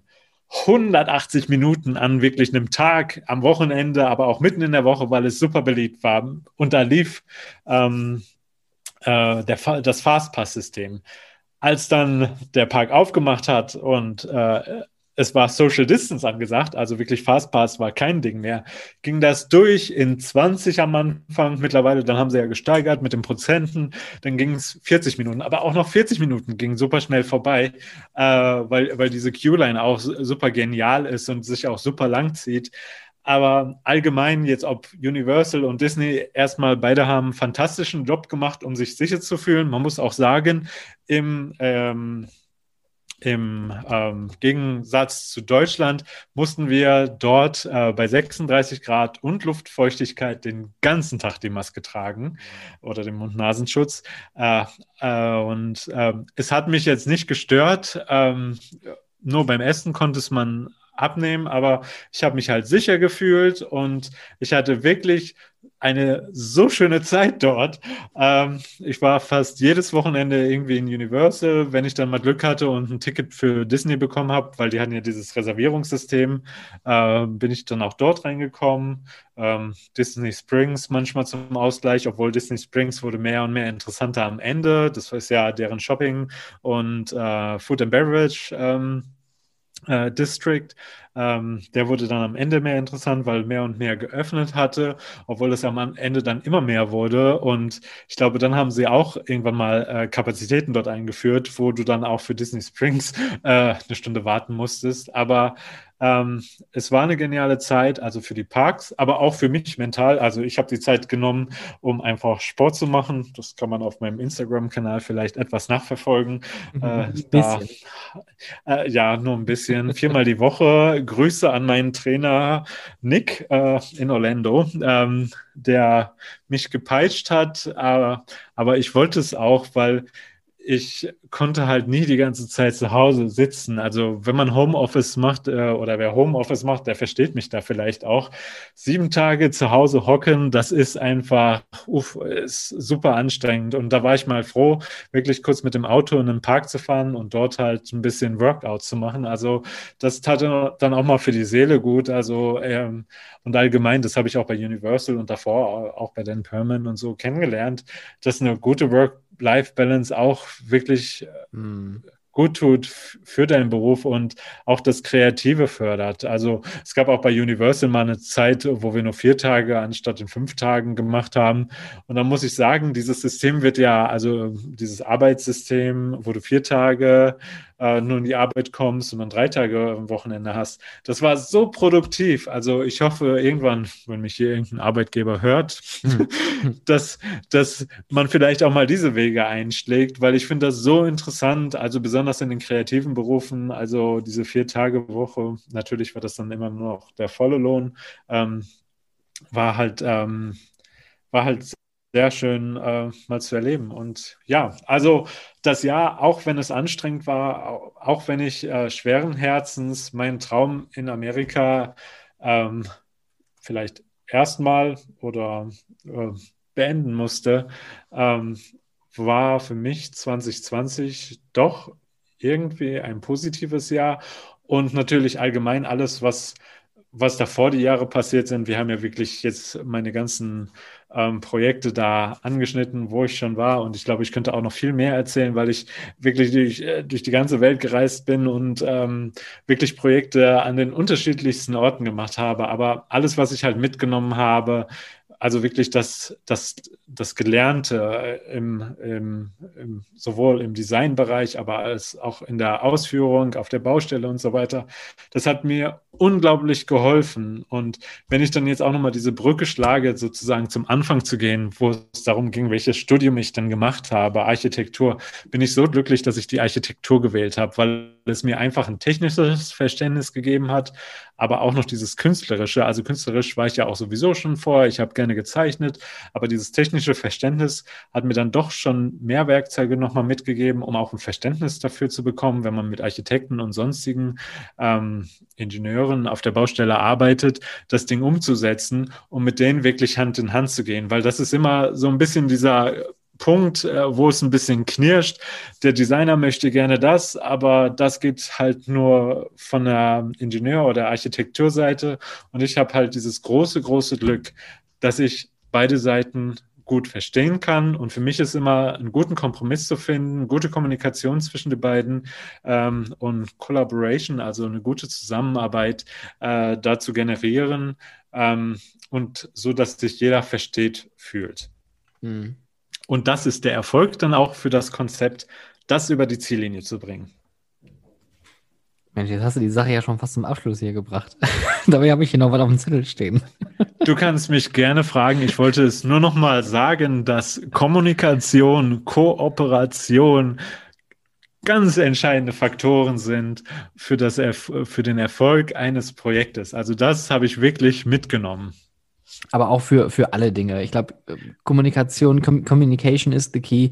Ähm, gerade wenn man im Themenpark-Business arbeitet, in der Freizeitindustrie und im Tourismus, äh, wer da nicht kommunizieren kann, der kann halt auch nicht mit Besuchern reden, der kann auch nicht mit Mitarbeitern reden, der kann auch seine Ideen und seine Vorstellungen und seine Visionen nicht kommunizieren und dann wird es schwierig. Und gerade in dem Bereich, in dem du ja tätig bist, geht es ja auch darum, Ideen zu formulieren, auf Papier zu bringen und die nachher so äh, zu formulieren, dass man die in echt auch umsetzen kann. Und ich glaube, das macht auch deinen ja. Beruf so spannend und deswegen ähm, höre ich auch so gerne deinen Geschichten zu. Ähm, auch wenn wir uns so privat unterhalten, unterhalten wir uns ja auch häufig über Attraktionen, die wir besucht haben oder tauschen uns aus oder tauschen so Ideen aus. Und das macht mir immer sehr viel Spaß, mit dir darüber zu reden, weil du hast diese, diese ähm, sehr positive Sicht auch auf Dinge, dass du versuchst immer das Beste aus den Sachen zu machen und, und auch direkt Verbesserungen vorschlägst. Das macht das immer so ähm, äh, positiv. Genauso wie dieses Progressive, was du gerade meintest, Vier-Tage-Woche. Da habe ich direkt eine, eine, Leseempfehlung und zwar Utopien für, Real, äh, Utopien für Realisten von äh, Rutger Bregmann.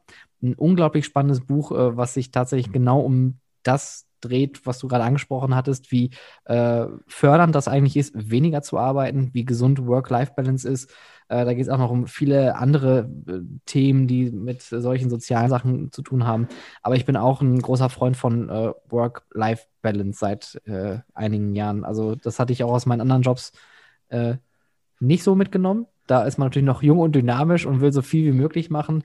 Aber irgendwann merkt man, wenn man äh, wenn man ein Jahr beendet und man hat irgendwie über 100 Überstunden, das macht einen auch nicht fröhlicher. Also ich muss auch dazu sagen, ähm, sowas ist natürlich auch förderlich, auch besonders im kreativen Prozess. Ähm, ich bin dann aber auch ehrlich, um auf Baustellen, da geht es ja wirklich darum, das Projekt dann fertig zu bekommen, ähm, zu dem gewissen Eröffnungsdatum. Da kann es dann schon mal etwas länger werden, aber da mache ich es dann auch, weil ich dann halt dieses, äh, gut, wir haben für beide Bereiche das Ziel vor Augen, ähm, aber da geht's halt, äh, muss man auch kreativ sein, aber ich mache gerne meine Hausaufgaben am Anfang, wirklich in Design. Also ich möchte wirklich alles irgendwie auf Blatt Papier bringen, was die Ideen sind, um am Ende nicht so viele Fragen zu bekommen. Also das erlebe ich auch häufiger bei Projekten. Also wenn ich mich jetzt mal zurückerinnere, in Ferrari World war das, glaube ich, eine Attraktion, wo wir einfach nur ein Konzept-Package bekommen haben und ähm, das dann umsetzen mussten. Also da war natürlich dann auch Kreativität gefragt, aber ähm, auf Baustellen kann es dann schon mal länger werden, aber ich genieße es auch auf Baustellen. Also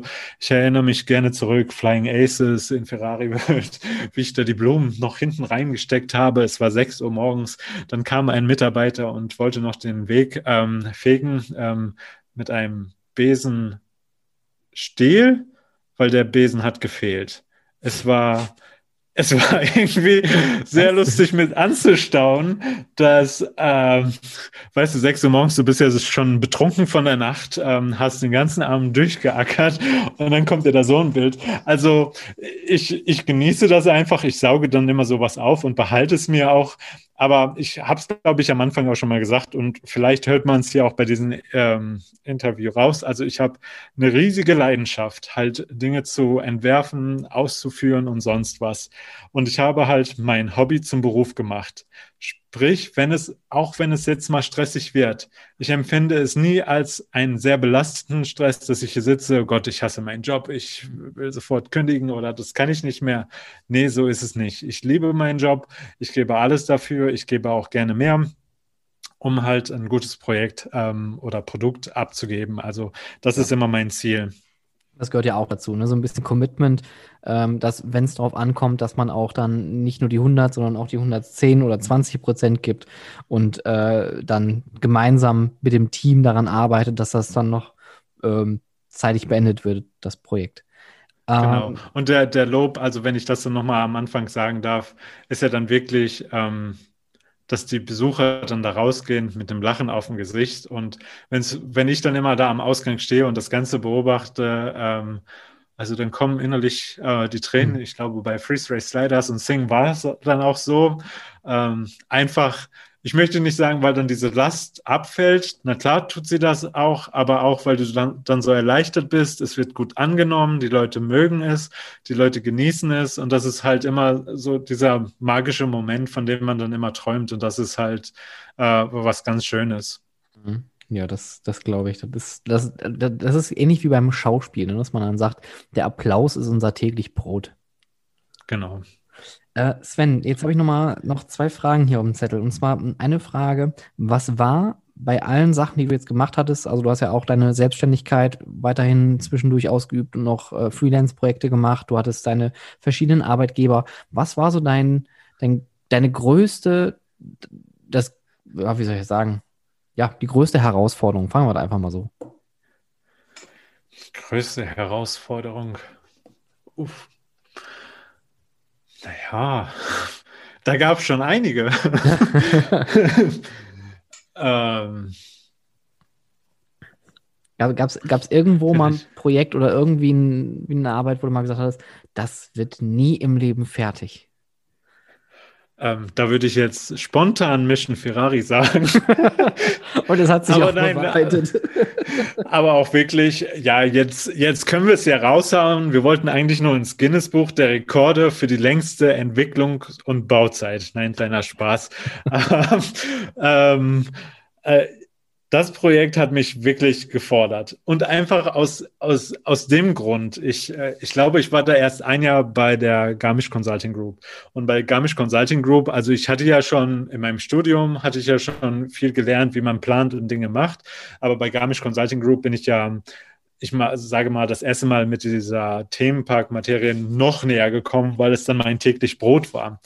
Ähm, dann aber ein Jahr später dorthin zu fliegen, dann in Abu Dhabi aufzuschlagen und du hast dann jemanden und jetzt auch noch Grüße, ich weiß, er spricht auch kein Deutsch, äh, Grüße an George Walker, äh, mein Mentor auch. Ähm, der Creative Director war von Ferrari World, dass du dort ankommst, der schon bei Disney gearbeitet hast und du dann als Deutscher als deutsche Kartoffel dort ankommst und sozusagen dann äh, einen Signature Ride äh, designen möchtest oder musst, ähm, da ging mir, ich sage mir, etwas Muffe oder Bange, was ist denn das richtige Wort, aber da hatte ich einfach Respekt davor, ja. das zu machen und da dachte ich, boah, also ich bin mal gespannt, wie das endet. Aber ich habe mich einfach dort entfaltet. Es gab den Punkt, äh, dass dann George äh, mir so vertraut hat und dann so verblüfft war, wie schnell ich dann Dinge umgesetzt habe. Ähm, und wir haben ja wirklich was, also ich kann es ja nicht spoilern, aber wir haben dort Dinge gemacht, die gab es dort vorher noch nicht. Ähm, äh, auf so verrückte Ideen, die wir da reingebracht haben, muss man kommen. Also ich hoffe auch, dass sie am Ende da drin sind. Vielleicht machen wir dann nochmal ein Podcast-Review, das Mission Ferrari Special. ähm, von der Entwicklung bis zur Fertigstellung und aber, was wir uns nicht dabei alles gedacht haben. Aber ähm, eine Sache können wir ja vielleicht trotzdem mal ganz kurz teasern, weil das ist ja bekannt. Es geht ja hier um das äh, 4D-Ride-Konzept von Dynamic Attractions, wo es ähm, verschiedene Schienenelemente gibt, die sich bewegen, die, die sich tilten, die sich drehen, die äh, wie ein Simulator funktionieren. Das, das ist äh, das, was da verbaut wurde, oder? Genau. Ja, okay. Ich glaube, das wurde aber auch schon annonciert und es gab auch hier und da, also wer, wer schlau ist, kann da auch mal googeln, der findet da auch so einige Fotos.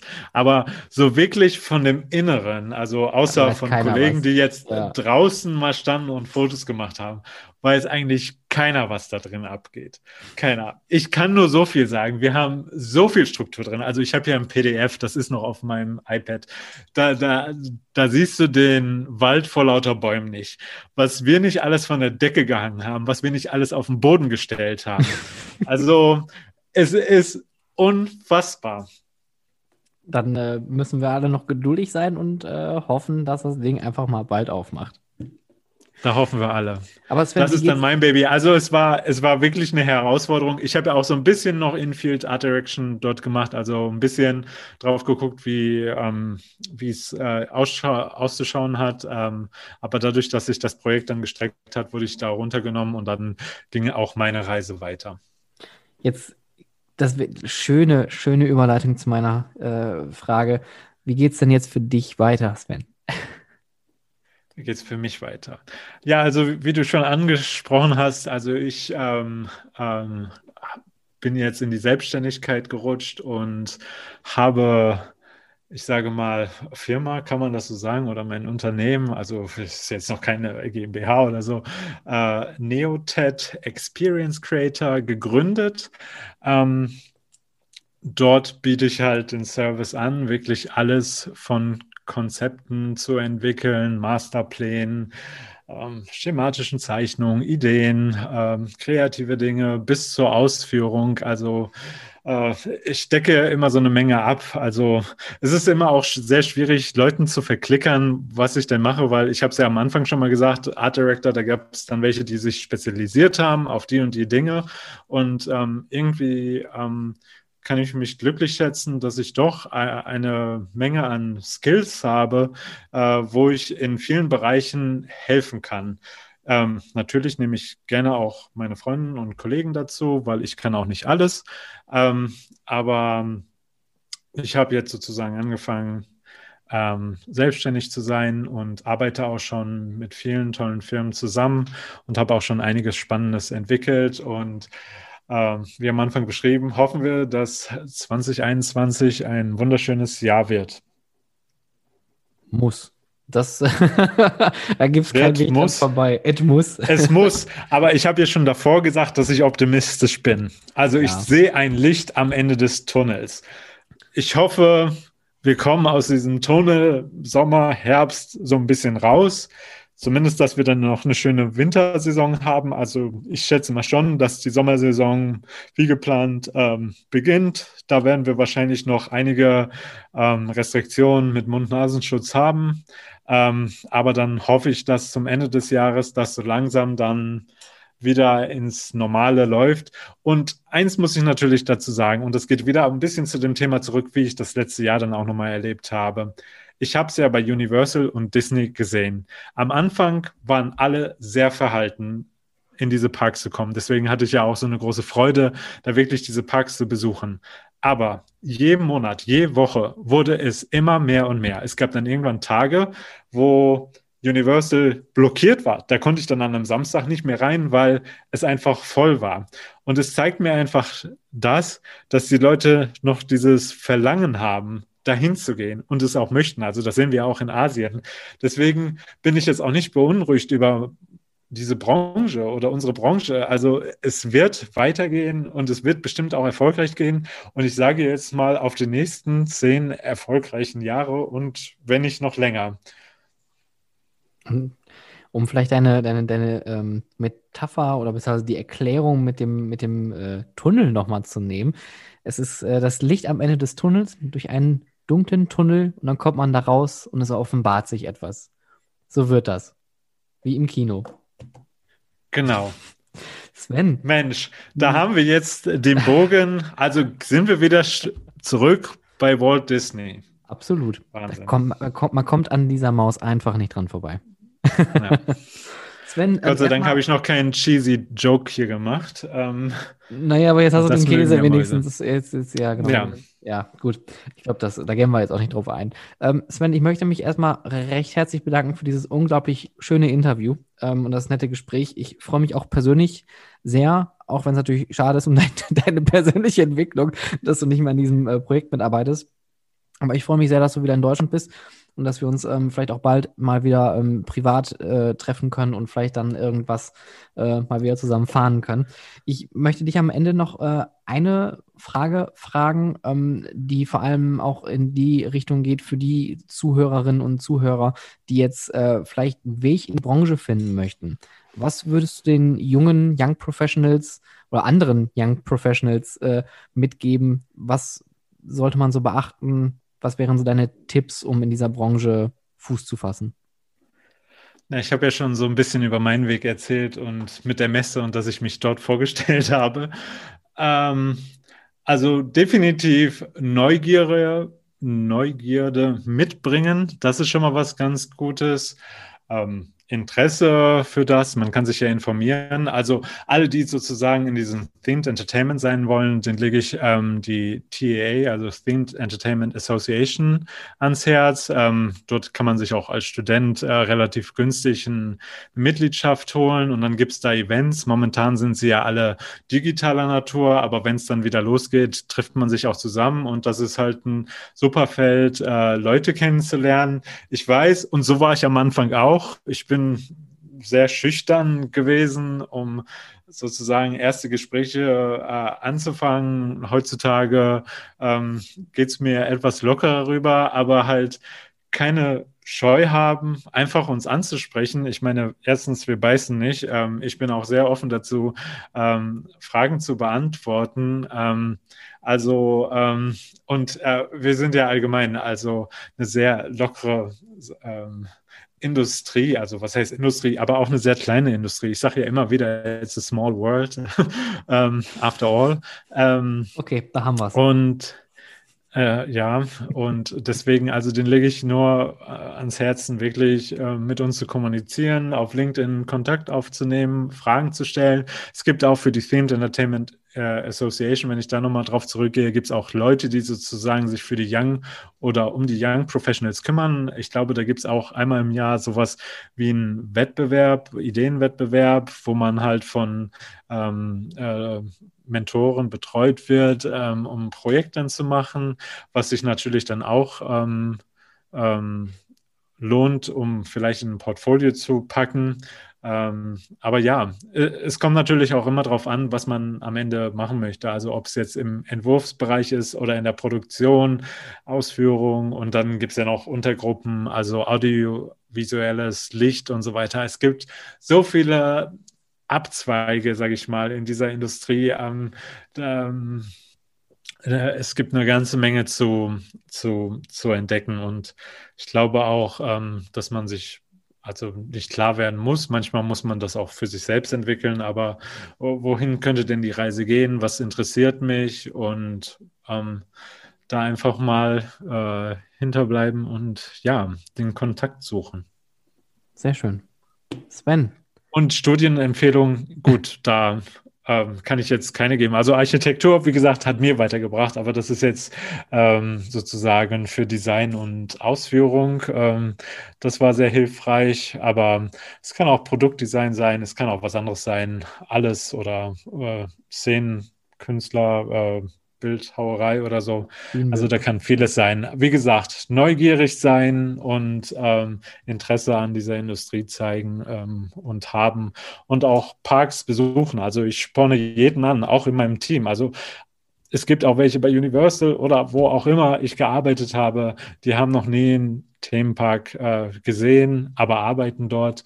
Ähm, das ist nicht schlimm, Gottes Willen aber dann motiviere ich sie dazu oder gebe mir den selbst mit in einen Park und zeige dann auch die ganzen Details, ähm, um dann am Ende Fragen zu stellen, wenn die mal ähm, auf eine Schwierigkeit stoßen und dass ich die einfach sensibilisiere für Dinge, die vielleicht passieren könnte. Ich nenne sie liebevoll Überraschungen die einfach mal auf der Baustelle auftreten können. Hm. Aber dafür bin ich ja dann da, um eine kreative Lösung zu finden.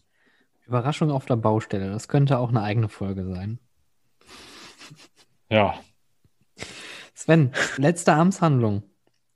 Welches Lied möchtest du auf unsere Spotify-Playlist Sounds of Freizeitpark draufsetzen? Du hast mich hier schon zugespammt mit 1000 Vorschlägen. Bitte wählen ja. Sie eins. Puh, das ist ja, also man muss ja einfach wissen, irgendwann kam der Stefan auf mich zu und hat gefragt, wir brauchen noch Ideen für unsere Playlist. Und ich habe ihm, glaube ich, über 30 Alben zugeschickt. Mhm. Ähm, und ja, ich nehme jetzt einfach mal, und da ich weiß, dass es auf Spotify verfügbar ist, von Pandora, The World of Avatar, Flight of Passage, Ride Through. Es ist natürlich der Sound zu dem Flying Theater, Flight of Passage. Aber er gibt mir schöne Erinnerungen, weil es wirklich das erste Flying Theater war, was ich wirklich genossen habe und wo die Immersion so perfekt war, dass bei meinem, dass ich nach meinem ersten Flug wirklich hin und weg war und mich auch noch fragen musste, wie haben sie das denn gemacht? Wie haben sie das denn gemacht? So ein bisschen. Natürlich habe ich es rausgefunden. Na, na, natürlich, aber, aber, man, aber ich, ich finde das immer schön, weil du verpackst das auch manchmal ähm, so wie so ein, ein Zauberer, der seine ähm, Zaubertricks nicht verraten möchte. Und ich glaube, das macht es auch so ein bisschen aus, dieses Rätselraten. Wie haben sie es gemacht? Ich kann mich noch dran erinnern, bei der Pre-Show äh, vom, ähm, vom Tower of Terror in Disney Sea mit dieser kleinen Statue, die plötzlich verschwindet mitten im Raum. Das ist für mich auch bis heute noch ein Rätsel. Ja. Ähm, okay, Sven. Soll ich es jetzt verraten nein, oder nicht? Nein, nein, nein, nein, nein, nein, nein. Bitte nicht. Selbst Leute von Disney, weiß ich, die dort gearbeitet haben, wissen nicht, wie es funktioniert. Dabei findest du schon auf YouTube, wie es funktioniert. Ja, ich, ich habe ich hab zwar immer sehr gerne den Magier mit der Maske gesehen, aber ich glaube, da bleibe ich lieber doch, äh, tapp, tapp ich doch ja. lieber gerne im Dunkeln. Also, ich sage das ja auch ganz ehrlich, vielleicht bin ich mittlerweile, weil ich so viel Backstage schon gesehen habe, äh, ist es für mich manchmal, also ist es dann doch überraschend, dass ich so überrascht bin. Das finde ich dann wirklich gut. Also, das war wirklich bei Flight of Passage da. Ich habe ja schon eine Menge davor gesehen, aber da war es das erste Mal, dass ich wieder, wow, wie haben sie das denn gemacht? Ja, schön, dass man immer noch überrascht werden kann, ne? Ja. Sven, das ist eine schöne, lange, stimmige Folge geworden. Äh, nochmal besten Dank für deine Zeit. Ähm, hab noch eine schöne Winter-Weihnachtszeit. Also wir nehmen ja jetzt quasi kurz vor Weihnachten auf. Ähm, deswegen schöne Weihnachten dir da drüben in Sachsen. Lass dir nicht zu kalt werden. Äh, komm gut rein. Und ähm, ich denke, wir hören uns bestimmt nochmal hier im Podcast wieder. Ja, vielen Dank ähm, für das super Gespräch und an all die Zuhörer, da es ja jetzt im neuen Jahr ist, äh, frohes Neues und ich hoffe, wir hören uns dann wieder irgendwann oder wir sehen uns, keine Ahnung. Ich muss ja den Stefan irgendwann mal besuchen und vielleicht schaffen wir es auch gemeinsam nach Ruckberg, Burg zu gehen, um zu fliegen. das kriegen wir hin. Sven, mach's gut. Ja, es ist immer wieder schön zu sehen, wie klein die Welt ist und vor allen Dingen, wie klein auch die Branche ist. Denn ähm, ihr habt ja schon wieder ein paar Namen gehört, es gibt schon wieder ein paar Querreferenzen zu anderen Leuten, die hier vielleicht schon mal aufgetaucht sind oder vielleicht schon mal genannt worden sind. Und äh, wenn ihr da draußen noch weitere Informationen zu Sven haben wollt, ihr findet alles weitere in den Show Notes und alles, was wir so in der äh, Folge im Gespräch erwähnt haben, auch das ist nochmal verlinkt in den Show Notes. Einmal am besten in den äh, in die Folgenbeschreibung schauen. Das war wieder eine Folge Young Professionals. Wenn ihr da draußen auch junge Professionelle aus der Tourismus- und Freizeitindustrie seid und ihr wollt gerne mal eure Geschichten zum Besten geben, euren Lauf, euren äh, Lebenslauf, äh, anderen Leuten präsentieren und vor allem da auch ein bisschen Mut machen und äh, so ein bisschen den Hunger auf diese Branche wecken, dann meldet euch einfach an contact@stefanburian.com und dann hinterlasst mir gerne eine Nachricht und dann können wir gerne mal ins Gespräch kommen. Ihr könnt mich natürlich auch gerne auf Instagram kontaktieren, howtofreizeitpark. Dort könnt ihr mich finden oder auch über Twitter at howtofreizeit. Ihr könnt mir auch gerne eine Nachricht hinterlassen auf LinkedIn, dort bin ich als Stefan Burian vertreten oder gerne auf meine Webseite vorbeischauen über das Kontaktformular www.stefanburian.com kommen. Das war's für diese Folge. Vielen Dank fürs Zuhören und bis bald.